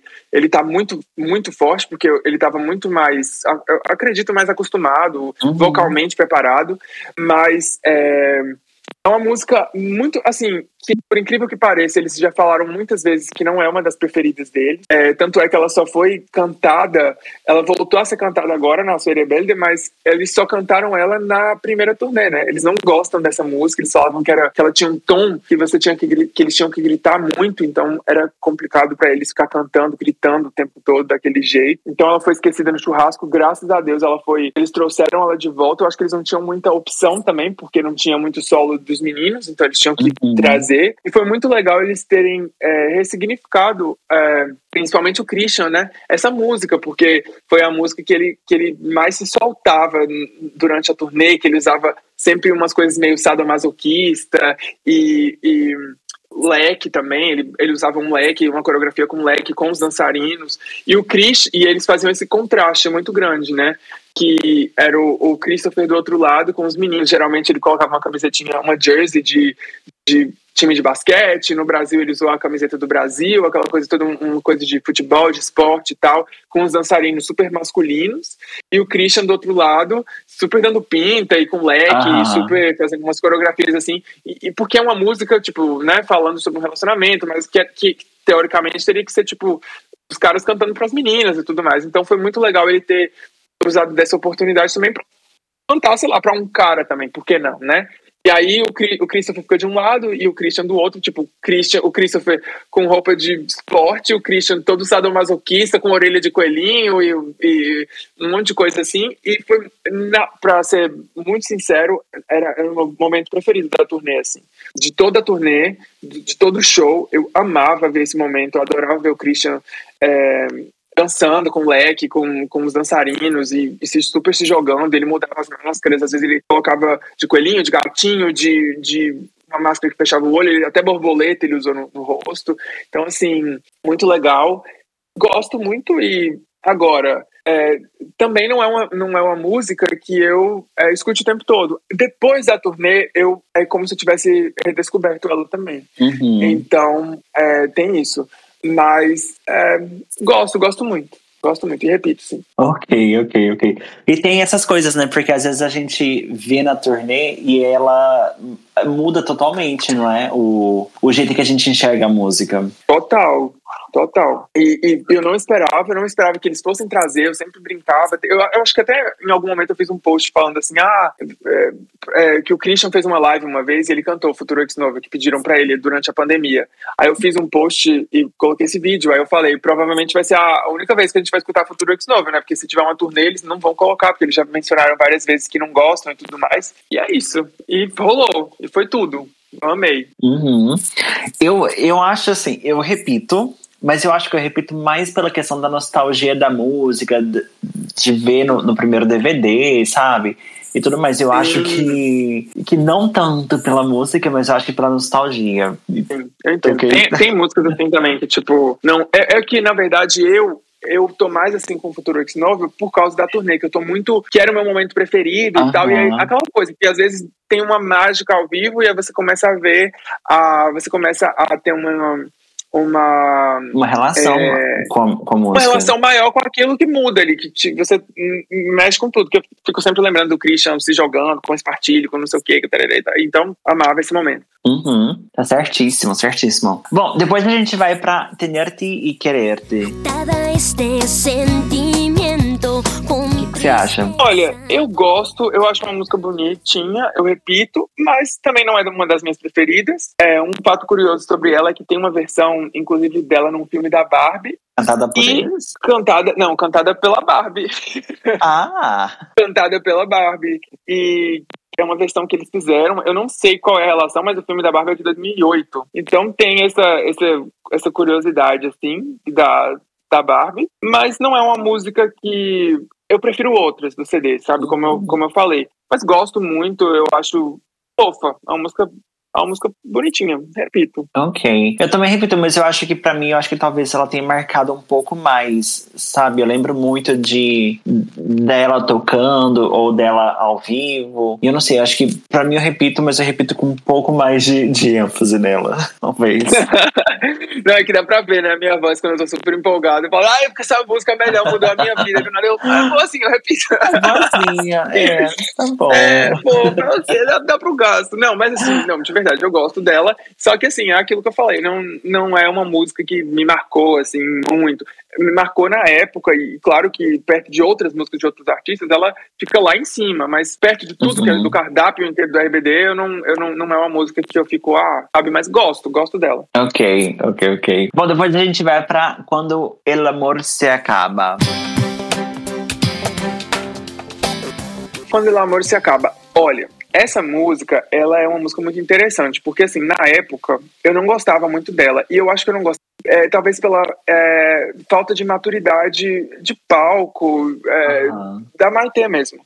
Então, claro que hoje ela domina o palco como ninguém, com os pés nas costas e, né, maravilhosa. Só que na época ela era um pouco insegura a- e, e eu acho que ela se apresentava, ficava uma coisa meio fria, assim, quando ela cantava. Ela, cantou, ela cantou na Tu Generación 2005, ela cantou na 2006, mas eu achava uma música muito é, fria, muito linear.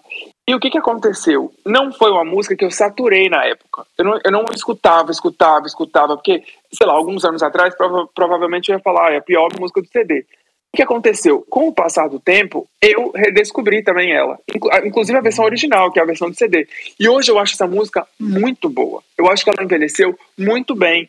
E eu escuto ela. é, Hoje ela pra mim tem sempre uma coisinha fresh, meio nova, Uhum, porque como ela não sim. foi tão saturada pra mim na época, hoje eu escuto ela e eu gosto, sabe? Eu acho e, e foi muito legal ver ela também cantando essa música em 2023, porque era uma música que ela cantou só nas primeiras turnês do RBD, nas duas primeiras, e depois ela que eu me lembre, né? Que eu, tanto show, tanta coisa. Mas eu acho que as mais marcantes foram essas. E ela agora cantando e tal, e todo mundo cantando com ela. Teve momentos muito especiais durante a turnê. E principalmente no Brasil, né? Que a galera dava o nome, tipo assim, vamos fazer justiça aqui, que na época ninguém cantava.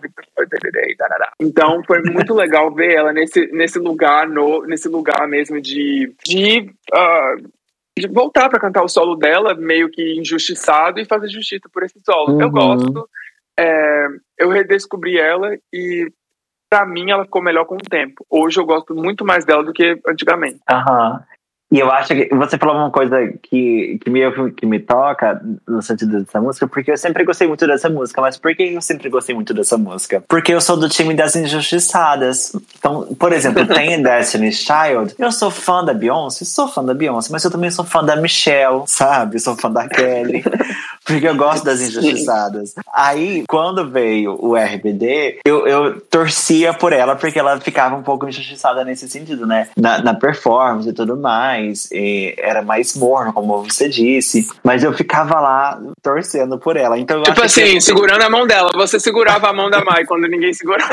É, exatamente, eu tava lá quando ninguém mais estava. Olha aí, eu, olha aí, o eu foi acho que bonito. isso, eu acho que isso me marcou muito, porque eu lembro de escutar muito essa música na época. Era uma parte do show, por exemplo, do, do, do DVD da Tour Generação, que me lembra. Eu lembro bastante, tipo, bem é, vivo na minha memória essa parte, ela, sabe? Ela tava tão linda naquele DVD, ela tava muito linda. Uhum. Eu amo aquele, aquele look dela. Realmente, não. É isso, né? Sei lá, eu não gostava tanto, porque é o que eu te falei. Eu, eu sempre fui mais ligado na Anaí, no Christian e tudo. E como eles são uma presença muito, principalmente nos, nos, nas primeiras turnês, na, naquele primeiro DVD, então, é uma coisa tão violenta a presença deles, assim, não. Forte, não é? Não falo isso de forma ruim. É, tão assim, eles estão tão presentes, e, tipo, não tem. É, acabava que ofuscava um pouco ela pra mim. Eu não Uhum. conseguia prestar muita atenção. Então, mas é isso, gosto muito. Bom, agora a gente vai de Santa Não Soy. Tanta não soy. Bom, eu super repito, mas vamos começar já com a polêmica aqui. Por quê? O que, que eu acho? Ah, O CD tem 11 músicas. Das 11 músicas, Santa não soy foi a única que não entrou na de Tu, na setlist. ah eu achei Então, isso um pecado. Uhum. Então, foi um, foi um super pecado. E assim, eu acho que tem a ver com o momento das meninas, né? Porque na época era uma música super empoderada, não que elas não sejam, mas todas estão casadas agora. Eu acho que elas, talvez, elas acharam. Eu imagino que talvez de não tão bom tom cantar essa música, o que foi uma bobagem, eh, porque, né? Ou talvez elas pensaram, ah, gente, a gente não tem mais idade, a gente tá com filho, tá casada, não, não, não conversa mais com a gente. Eu acredito que possa ter sido mais por aí. Mas é, duas observações. A primeira, como esse CD é gigante de importante, porque numa set, numa setlist igual a do RBD, de 11 músicas, 10 entrarem na, set, na, na, na, na turnê, no, no, no show, é, isso diz muito sobre esse álbum inteiro. Uhum. E, e é o que eu tava falando, eu acho que é, é, os fãs sentiram muita falta, porque se entrou tudo, o que, que custava elas colocarem Santa Não Soy lá? Porque tinha como elas é, fazerem adaptações pra entrar em um medley, ou então elas, Sim. sabe, eles colocaram, sei lá, Dame, que é do Celestial, então assim, não tinha por que não colocar, porque é uma música muito grande. É, houve uma justiçazinha por ela, porque os fãs queriam muito, houve um, uma, um burburinho que elas iam cantar e tudo mais. E aí ela, eu acho que elas, eu acho que existia vontade, principalmente da Anaí, cantar essa música. Só que foi justamente quando ela é, passou mal e tudo mais. Então, mesmo doente, ela, ela puxou a capela no show e, e conseguiu cantar. E, e cantou ah, com as meninas e tal. E foi um momento super descontraído, super é, é, bonitinho assim delas juntas. Mas eu acho que ia rolar uma performance e só não rolou porque ela não estava bem. Mas Uhum. eu gosto, eu acho que essa música ao vivo, nos DVDs, é, no Live in Rio, no, no Tour Generación, são icônicos, assim, é, vocalmente falando, eu acho que é onde elas brilham muito. É uma música que tem uma energia maravilhosa, é, é- tem uma mensagem super legal, super, é uma música super empoderada, super atual, assim, com, com as músicas de hoje em dia. E elas estavam cantando isso em 2004, né? Então, assim, já falando que, que elas que elas vão pegar quem elas querem, que elas não são santas, que elas, tipo, tem uma mensagem, não é uma mensagem, tipo, Uma mensagem de, de li- liberação sexual, não é? Mas é isso mesmo, é, uma- é tipo assim, uma mensagem empoderada e, e- e que conversa muito com, a, com, a, com as músicas de hoje, é muito parecida com, essa, com as músicas de. com as mensagens e tal, essa coisa mais livre é, que tem hoje. Gosto muito, muito, muito. Fico triste por ela não ter entrado, entrado na, na turnê, fez muita falta, mas. é, sei lá, o que a gente tem também de registro dela, sabe, do Live in Rio, da Anaí gritando ali naquela passarela do, do, do Tour Generación, né, abaixando, ajoelhando, entregando tudo dela como artista. É, é uma música icônica do RBD também, das meninas. É assim, e eu acho que se tiver uma parte 2 da turnê, ela tem que, tem que ser feita justiça por ela. Uhum. Dá pra dar um, um descanso aí pra outro dia que vá, que cumpriu seu papel muito bem cumprido. Cumpriu muito bem cumprido, mas assim, Santa Não Soy tem seu lugar, sabe? É, é, é linda.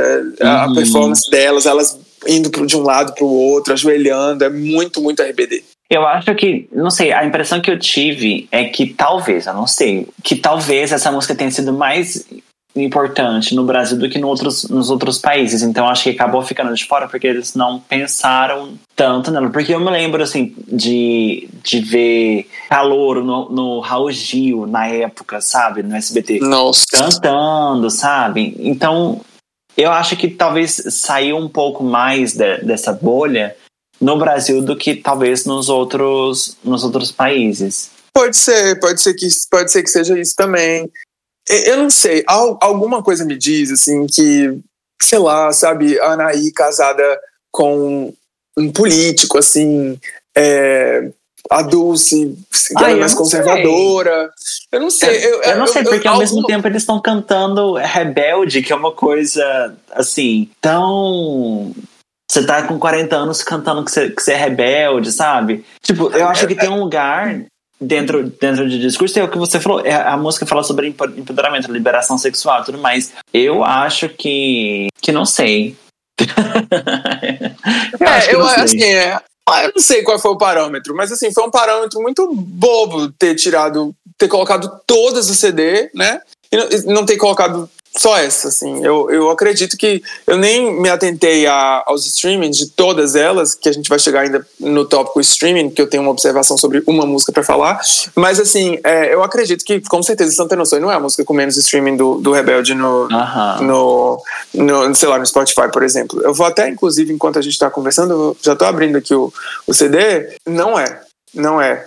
é Santa Noção tem mais do que Tener Te Quererte tem mais do que Futuro X Novel, tem mais do que.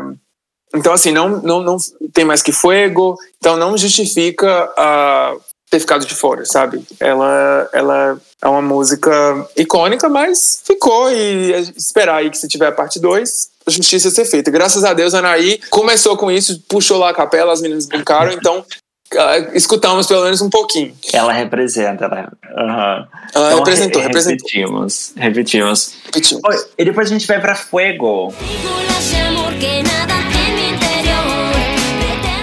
Fuego, Fuego, eu super repito, eu acho que é um clássico esquecidíssimo do RBD. Eu acho muita injustiça ter sido uma música é, é um solo da Dulce, né? Uhum. Ter sido uhum. cantada só na primeira turnê do RBD, inclusive em 2006, que o RBD deu continuação à Tour Generación com o Nuestro Amor junto com o primeiro álbum, ela ficou de fora. Eu acho uma super injustiça ter ficado de fora. Eu achei maravilhoso ela ter é, trazido de volta pra para a Soirée Belle Tour. Foi lindo ver ela cantando Fuego.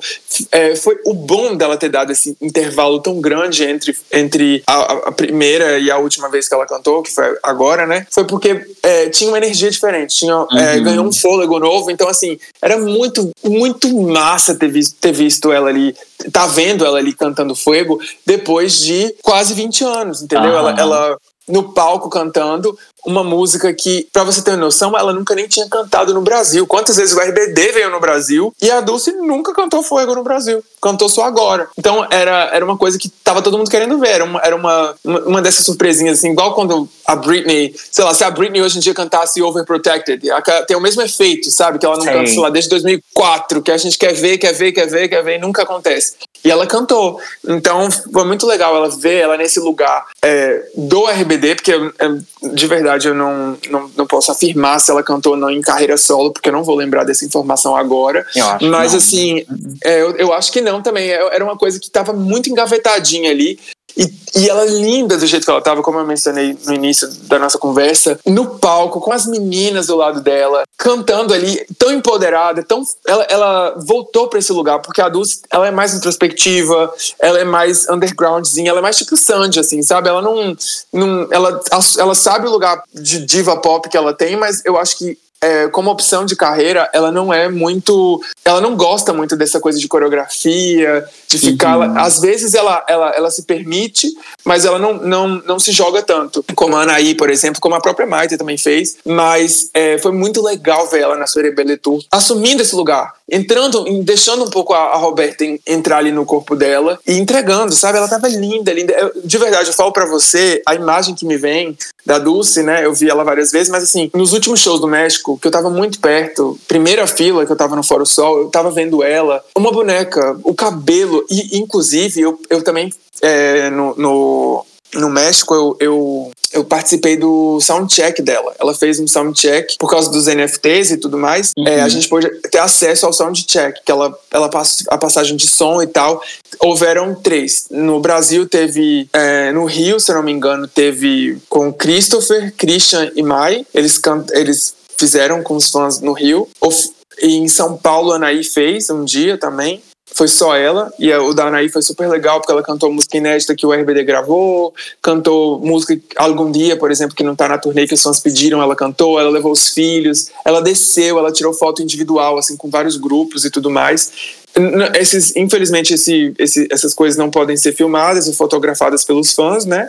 Mas ela divulgou depois as fotos e tal que ela tirou. E a Dulce, no México, ela fez é, faltava ela e faltava pro pessoal que, que, que, tava indo, que não tinha ido nos outros, que estava no México. Então eu fui nesse soundcheck dela é, eu tava lá, eu vi ela de pertinho, ela desceu depois para falar com a gente, eu peguei nela, agradeci, é, peguei a gravata de uma amiga que tava próximo, que, que ela não tava tão perto da Dulce assim, dei, a Dulce autografou, brinquei com ela, ainda brinquei, pedi pra ela cantar uma música do Jeans, que é o grupo que ela fazia parte quando uhum. eu era adolescente, ela riu, eu falei, canta Coração Confidente e tal, ela ficou rindo, porque tinha já acontecido uma situação parecida no, em um show que um fã pediu e tal, ela riu, aí eu falei lá, ela ficou rindo também. Foi super emocionante, tinha uma, uma menina do Brasil com o filho dela pequenininho lá, e outra geração, né, completamente diferente. E aí ele chorou e tal, e foi o que fez ela descer, né, ela desceu, aí, aí ela tirou uma foto grupal com todo mundo, e essas fotos, é, ela divulgou uma, uma dessas fotos, tem uns vídeos desse, desse, dessa passagem de som também, que é o pessoal da equipe dela divulgou. Então foi um momento muito único, assim, ver ela tão de pertinho ali e muito fofa e completamente diferente. Outra outra pessoa do que a gente vê no palco, assim, não digo fisicamente, mas a forma de se vestir, a forma de se portar e muito mais quietinha, muito mais assim, sabe, na dela. E no palco ela vira, no, no show, no momento que tá acontecendo, né, ela vira um furacão, assim. Mas é, o Fuego é um acontecimento à parte, assim, é um dos highlights da Soria Tour e é, um, é, uma música muito gostosa do, do CD também, que é um solo, na minha opinião, um dos melhores solos da Dulce Gosto muito, muito, muito. Arrasou, arrasou. Então repetimos Fuego. E chegamos na, na última música do álbum, que é Salva-me. Então, né? Ah. então, então, vamos pra polêmica. E justamente a gente vai pegar aqui o maior clássico do RBD e vamos ah. pra polêmica. Eu é, gosto de Salva-me, mas eu só gosto de Salva-me é, quando eu tô no show, ou talvez eu tô numa vibe muito de tipo, sabe, galera, vamos todo mundo cantar RBD aqui, um karaokezão, sei lá, alguma coisa assim. É, ou então de assistir no DVD. Isso eu gosto. Mas Salva-me tem aquela mesma coisa de Rebelde para mim. Não é uma música que eu tô aqui quietinho no meu canto e falo, ai, deixa eu escutar Rebelde, deixa eu escutar Salva. É, apesar de que eu, ia, que eu falei sobre streamings, ela é o maior sucesso do RBD, incontestavelmente, em termos de números. Ela é a uhum. música mais é, icônica do RBD. É, eu acho que é a música que é mais lembrada por todo mundo. É a música que eu acho. Talvez ela perde para Rebelde nessa coisa do, do de ser a, a, a, mais lembrada, porque quando fala sobre Rebelde, todo mundo fala, ah, o RBD, né? Fala, ah, isso é Rebelde, tá, tá, tá. Mas assim, Salva-me, eu acho que é a música que mais entra em todos os meios. Sabe, se uhum. tiver uma uhum. galera hétero top lá escutando e tal, você consegue enfiar Salva-me lá e todo mundo vai brincar, todo mundo vai cantar. Então ela é incontestavelmente, incontestavelmente o grande hit do RBD. É a música que ultrapassou fronteiras, é a música que vira meme, que todo mundo gosta. São mais de 230 milhões de streamings só no Spotify. É muita coisa. Mas eu não acho que seja o melhor solo da Anaí. Eu acho que ela é uma música que cresce ao vivo. Ela tem a carga emocional dela. É muito grande ao vivo. É, mas, é, como a gente tá falando do álbum, eu não, tipo assim, não é uma música que eu escuto sempre e tal. E eu já escutei vários fãs da Anaí que tem essa mesma coisa. Deu uma saturada, né? Querendo ou não, deu uma saturada. É meio que um -huh. efeito turo-turo ali com ela. É aquela coisa de, Sim. tipo... É, é a coisa do né? fã, né? O fã, o fã, fã não vai escutar o, o hitzão. A gente vai pro lado B. É, mas assim, icônica, não dá para tirar o peso dela, não dá, a gente nunca pode falar que sabe, os números não mentem, são, é, é, é, o, é, é, o maior hit do RBD, não tem como, mas tem essa coisa, né, de ser meio saturada e tudo, mas é icônica, os, os looks, o, o, chapéu rosa, eles na neve, o clipe é, é muito Aham. icônico também, tipo, é uma identidade visual muito forte que o RBD falta um pouco nessa era, inclusive, mas em termos de, do CD, né, mas é uma coisa, assim, incontestável, não tem o que ser discutido é, e é, um, um, fato legal dela também é que o Pedro Damian, né, que é o, o, o Pedro, uh, que ele é o ele era o produtor do RBD, ele que, ele que juntou todo mundo, ele que produziu a novela, ele que escolheu os integrantes, ele é um dos compositores da música, ele tá ali presente. É, eu confesso também que é outro assunto meio polêmico, quando a gente falou sobre a turnê, que você perguntou para mim, que eu falei que eu é, não fiquei desa desapontado com nada, realmente eu não fiquei, mas é, eu esperava mais de Salva na turnê. Era um momento ah. lindo, mas eu acho que, tipo assim, a Anaí sempre ela iniciava a música com o discurso dela. E aí depois ela cantava a música. Na turnê, ela cantava e no final vinha o discurso dela. Eu acho que isso quebrava um pouco a emoção da música. Por quê? Hum. Porque vinha, vinha antes um, um, um texto que era de telão e depois ela entrava e falava, dava o discurso dela mas eu achava muito mais emocionante quando ela fazia o discurso dela antes, porque ela criava toda aquela expectativa, ela passava a mensagem dela muito antes. Tipo, eu, pro público. E ia crescendo o momento, não é? Sim, e tipo, ia criando aquela expectativa até ela começar a cantar. Então eu acho que assim, em termos de emoção pro público, era mais interessante quando ela, ela dava o discurso dela antes. Pra ela, para ela como artista, como cantora, como dona da música, porque é a música é do RBD, mas ela, ela fala que essa, ela fala várias, em vários momentos ela falou essa canção não é minha, é de vocês. Mas a gente sabe que a música é dela, é a cara dela, é a voz dela, é a identidade dela, é um, um ritaço dela. Mas assim, é, para ela como cantora, dar o discurso dela depois de cantar era muito mais emocionante. Mas para ela, eu acho que como público quebrava um pouco, porque a gente já tava tão ali cantando a música e do nada ela ia falar e ela já tava toda ofegante, aquela coisa toda. Eu, eu não curtia uhum. muito o discurso dela, porque era tanta coisa que já tinha acontecido, e a luz, e a gente querendo transmitir tanta coisa boa para ela, e que você.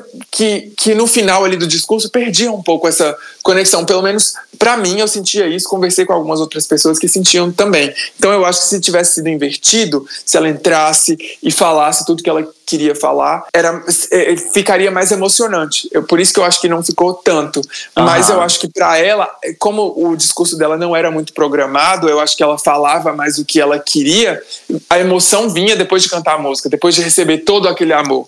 Então, uhum. eu acho que foi isso aí. Mas salva-me, é o que a gente falou, não tenho que não tenho que discutir. É um classicaço do pop latino que tá entre, com certeza vai ser lembrada ainda por muitos e muitos anos, vai ser o, é uma das definições de, ah, de exemplo de música do RBD, de exemplo de música dos anos 2000 e de, de um exemplo de que música não envelhece, né? Salva-me. É, é, é, é icônica, é, é gigante. Mas como fã, a gente curtiu muito, a gente viveu muito, é uma música super saturada, como Rebelde, que não, é, é, quando a gente fala sobre isso, né, é, não é que eu tô tirando valor de forma alguma, mas a gente que vive isso o tempo todo igual, sei lá, em 20 shows e você vê ali, é aquela coisa, vai saturando, então, mas icônica.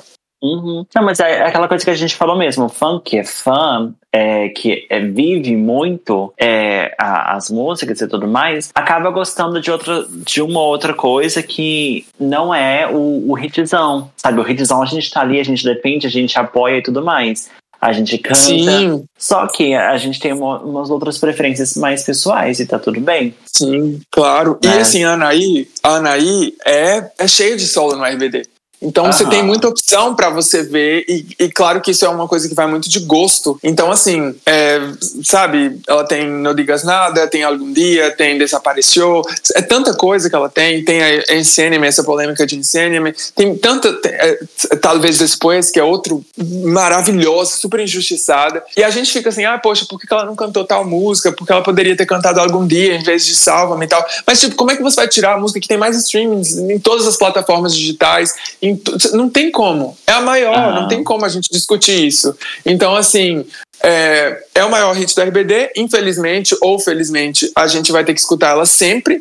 É, eu fico um pouco triste, porque acaba que anula muito as outras, né? Então, assim, as outras têm tanto potencial e a gente que é fã, a gente queria tanto, sabe, ver uma performance de alguma música que a gente, tipo, talvez depois mesmo, ela nunca cantou com a RBD. Uhum. E ela cantou em carreira, é, é, ela cantou em carreira solo, acho que em 2009 e tal, por ali, mas também é uma música, assim, que, tipo, sabe, Anaí cantando isso ao vivo seria tudo. Então, Não Digas Nada, que ela só cantava um, um pedacinho durante a turnê da Empresa Deseceiro são, são músicas que a gente fica querendo e que tem que abrir mão por causa de Salva-me, mas sendo bem sincero, eu acho que mesmo que se tivesse a opção, é uma música que para ela é tão importante, significa tanto para a carreira dela, apesar de do que eu, e também é gigante em termos de número, ela nunca ia abrir mão dessa música para cantar uhum. alguma outra que a gente quer. É, ela, ela vai colocar.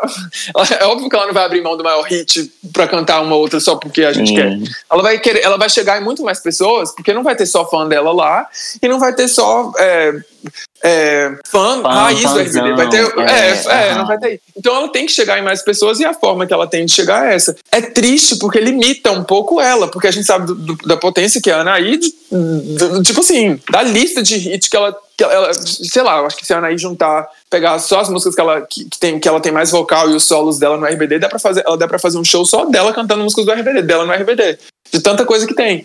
E aí a gente Aham. sempre fica ali, Anaí com Salva-me, aquela coisa toda, acaba sendo é, chato porque é limitante, né? Mas a música é boa. Se você ficar algum tempo sem escutar, eu, assim, o que eu acho que ela poderia fazer é porque ela gosta da emoção, né? Mas talvez fazer uma, uma versão remix, alguma coisa, sei lá, uma versão de Salva-me com todo mundo cantando e tal. E aí sim ela pegava uma outra música para ela cantar sozinha e tudo, dá um, um twist na música, sei lá, umas coisas que a Madonna faz, sabe? Pega uma música que vira outra música pra, pra dar conta de cantar. Ah, eu não sei. Eu acho, eu acho que a gente, como fã, a gente gosta de escutar. Assim, no geral, eu acho que a gente gosta de, de viver aquela emoção, principalmente se falando de, de RBD, que é uma coisa nostálgica, a gente gosta de viver aquela emoção como a gente não viveu no passado, ah, ou é, tem isso. como era no passado, sabe? Não, então, mas sei lá, né? Tipo assim, é porque eu também tô sendo meio egoísta porque se a gente for falar do RBD, é claro que se você tiver a chance, então, porque eu tô falando por mim que vi, é, acaba crescendo de um. 20 shows, né? Agora uma pessoa que vai, vai ver um é. show. Não, é claro, eu, eu, eu tô falando, acaba que é um lugar de privilégio, porque eu vim 20 vezes. Mas assim, se você vai em um show e você tem a, a, a possibilidade, a oportunidade de ver a Anaí cantando Salva, me descendo de uma estrela, com um chapéu rosa na cabeça, com estrela gigante na testa, tipo, Anaí Mia Colucci cantando Salva, é isso que você vai querer ver. Realmente, é, acaba, sendo, acaba sendo meio assim, né? Mas não tem como, é incontestável, é o que eu falei. Salva-me é gigante, é gigante, é gigante. exato, exato. Amigo, chegamos ao final do álbum e eu tenho uma pergunta polêmica polêmica para te fazer, ok? Qual? Esse álbum tá no seu top 3 álbuns da RBD? Do RBD, ixi. Que pergunta. Não, não estava esperando essa pergunta. Ah. Eu acho. Essa pergunta. Ih, Pedro, agora você me pegou, você me abraçar. Porque, assim. Ah, sendo. Eu acho que eu vou ser bem frio e vou falar a primeira coisa que me vem na cabeça. Tá, ah. eu acho que tá. Tipo assim, parando pra analisar, tá. Okay. Porque se eu for pensar muita, se eu for parar para pensar em muita coisa, provavelmente eu vou falar, ai não, porque não sei, eu vou, vou ficar tentando ranquear e eu provavelmente não vou chegar numa resposta tão cedo. Então, depois de uma conversa dessa, da gente analisar a quantidade de hit que tem no, no, no álbum e do que ele representa para mim, eu acho que ele tá assim no meu, no meu top 3. Top 3. É, eu acho que tá. Uh, mas aí, aí eu fico parando pra pensar, falar, ah, é porque eu não amor, ah, é porque eu empecei a necessário, ah, é porque o celestial, é porque não sei o quê. Mas eu acho que, que tá assim, se eu for ser honesto, se eu falar, não, tirando aqui, sendo honesto, honesto, provavelmente sim, é, é um CD de muita memória afetiva, uhum. que eu vivi, eu, é o que eu te falei, eu acho que possivelmente deve ser o CD que eu mais ouvi na vida. Apesar de, se eu parar para analisar, talvez não seja o meu preferido do RBD, mas uhum. é o que eu mais escutei, sabe? É o que eu mais sim, escutei, sim. é o que. Eu tenho um carinho enorme por esse álbum. Eu, eu acho que ele é um dos álbuns que. É o que eu te falei. Eu, o momento que eu coloquei esse CD no carro e eu escutei, eu, eu senti realmente que alguma coisa mudou dentro de mim ali é o poder da música mesmo, e aí juntou com, potencializou com início de adolescência, com novela, com RBD, com México, com gostos pessoais, com. Eu virei fã, eu, eu, uhum. eu aprendi, a, eu aprendi a, a, ser fã, o que, era, o que é ser fã, com eles, eu, eu, eu, eu, sou fã há quase 20 anos da RBD.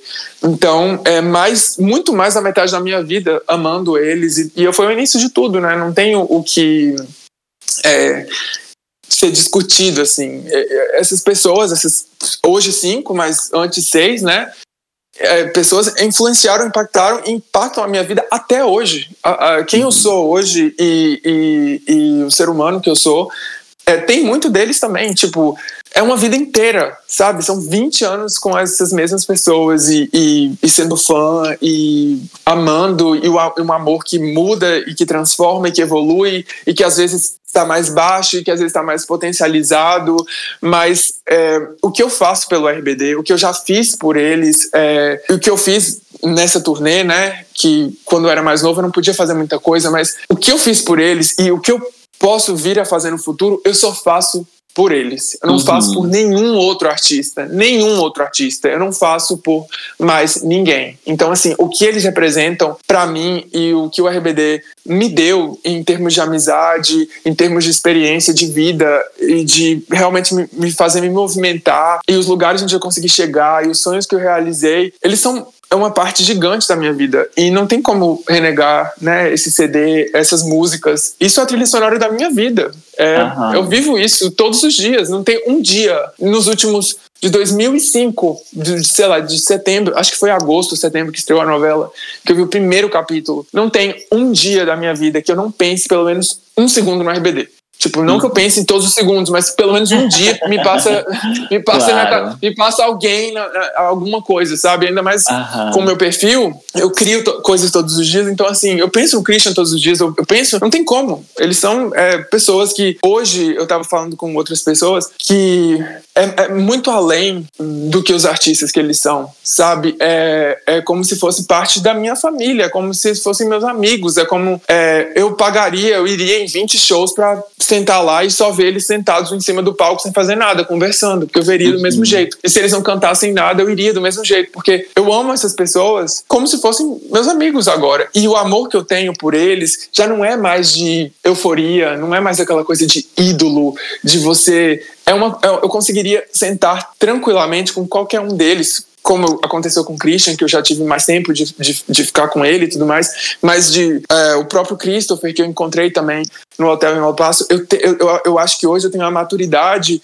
de encontrar com qualquer um deles, inclusive com a Anaí, que é essa coisa de que é mais difícil de chegar até ela, mas eu acho que eu sentaria com, com qualquer um deles e tomaria um café e conversaria, porque é uma admiração que hoje é diferente, não é mais aquela coisa de você tá lá e eu tô aqui. É que, tipo, se você quiser conversar comigo, eu tô aqui, a gente pode trocar uma ideia, eu posso falar o que eu acho da, da carreira, qualquer coisa. É mais eu, madura. É, Uhum. Um amor né, que é mais maduro. Então, assim, eu amo muito essas, essas pessoas. E esse, é, essa turnê foi realmente um presente que eles deram para os fãs e, e, e ah, sem palavras assim foi, foi muito especial foi tudo foi tudo que a gente precisava amigo eu quero te agradecer muitíssimo porque eu acho que a gente falou assim um monte sobre sobre a turnê sobre as experiências e tudo mais precisaríamos de mais três horas para poder falar de tudo o que precisamos falar, mas assim, a gente vai ter novos encontros, com certeza. Mas se, se Deus quiser. Turnê europeia, espero que, pra gente poder fazer esse encontro. A gente Nos vai... veremos na Espanha.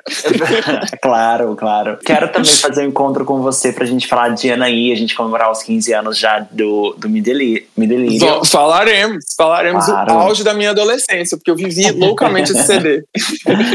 Mas assim, eu acho que você trouxe pra gente uma visão muito legal, muito é, sua, mas também que representa todos os outros fãs, sabe? O, a visão que muitos fãs tiveram, as experiências dos fãs que tiveram ou não tiveram, que não puderam ir aos shows, por exemplo, sabe? Então eu acho que, que, que você trouxe toda esse, esse, essa vivência pro, pro podcast, pro episódio de hoje. Fico muito feliz de você ter, ter vindo aqui depois de dois anos, né? Depois a gente ter previsto esse reencontro, ele ter acontecido e a gente poder falar sobre, sobre todas essas experiências. Eu fico muito feliz de você ter, ter aceitado vir aqui e e sabe que as portas estão abertas, né? Muito obrigado, obrigado pelo convite. Você sabe que eu te adoro, adoro o podcast. Escutava antes até de participar. Espero que a gente não, não precise demorar mais dois anos para outra conversa. Eu sei que eu falo muito, já peço desculpa aí pro pessoal, mas sei também que tem uma galera que gosta de episódio grande. Então eu falo, eu hablo mesmo, hablei, mas.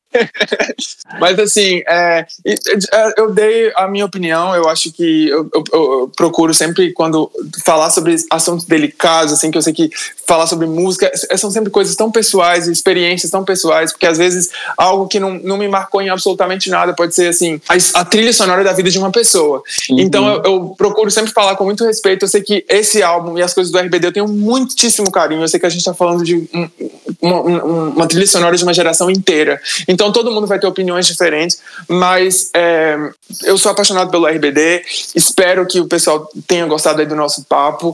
É, e espero também que a gente possa falar sobre algum outro álbum, ou, ou da Anaí, ou algum outro álbum do RBD. Mas é, é isso. É, obrigado pelo convite. Espero que a gente possa se encontrar pessoalmente aí para ver algum show do RBD, quem sabe. E vai ser tudo. Tudo. Vamos esperar esse DVD aí que foi gravado no Brasil para a gente comentar uh -huh, também. tem, tem muita coisa para vir. Vai vir CD de Iné... Pedro, no episódio do, que, você, que você fizer do, do CD novo do RBD de Inédita, eu quero vir aqui comentar para falar cinco horas com você. Vamos ter que fazer um, um review desse, desse novo álbum.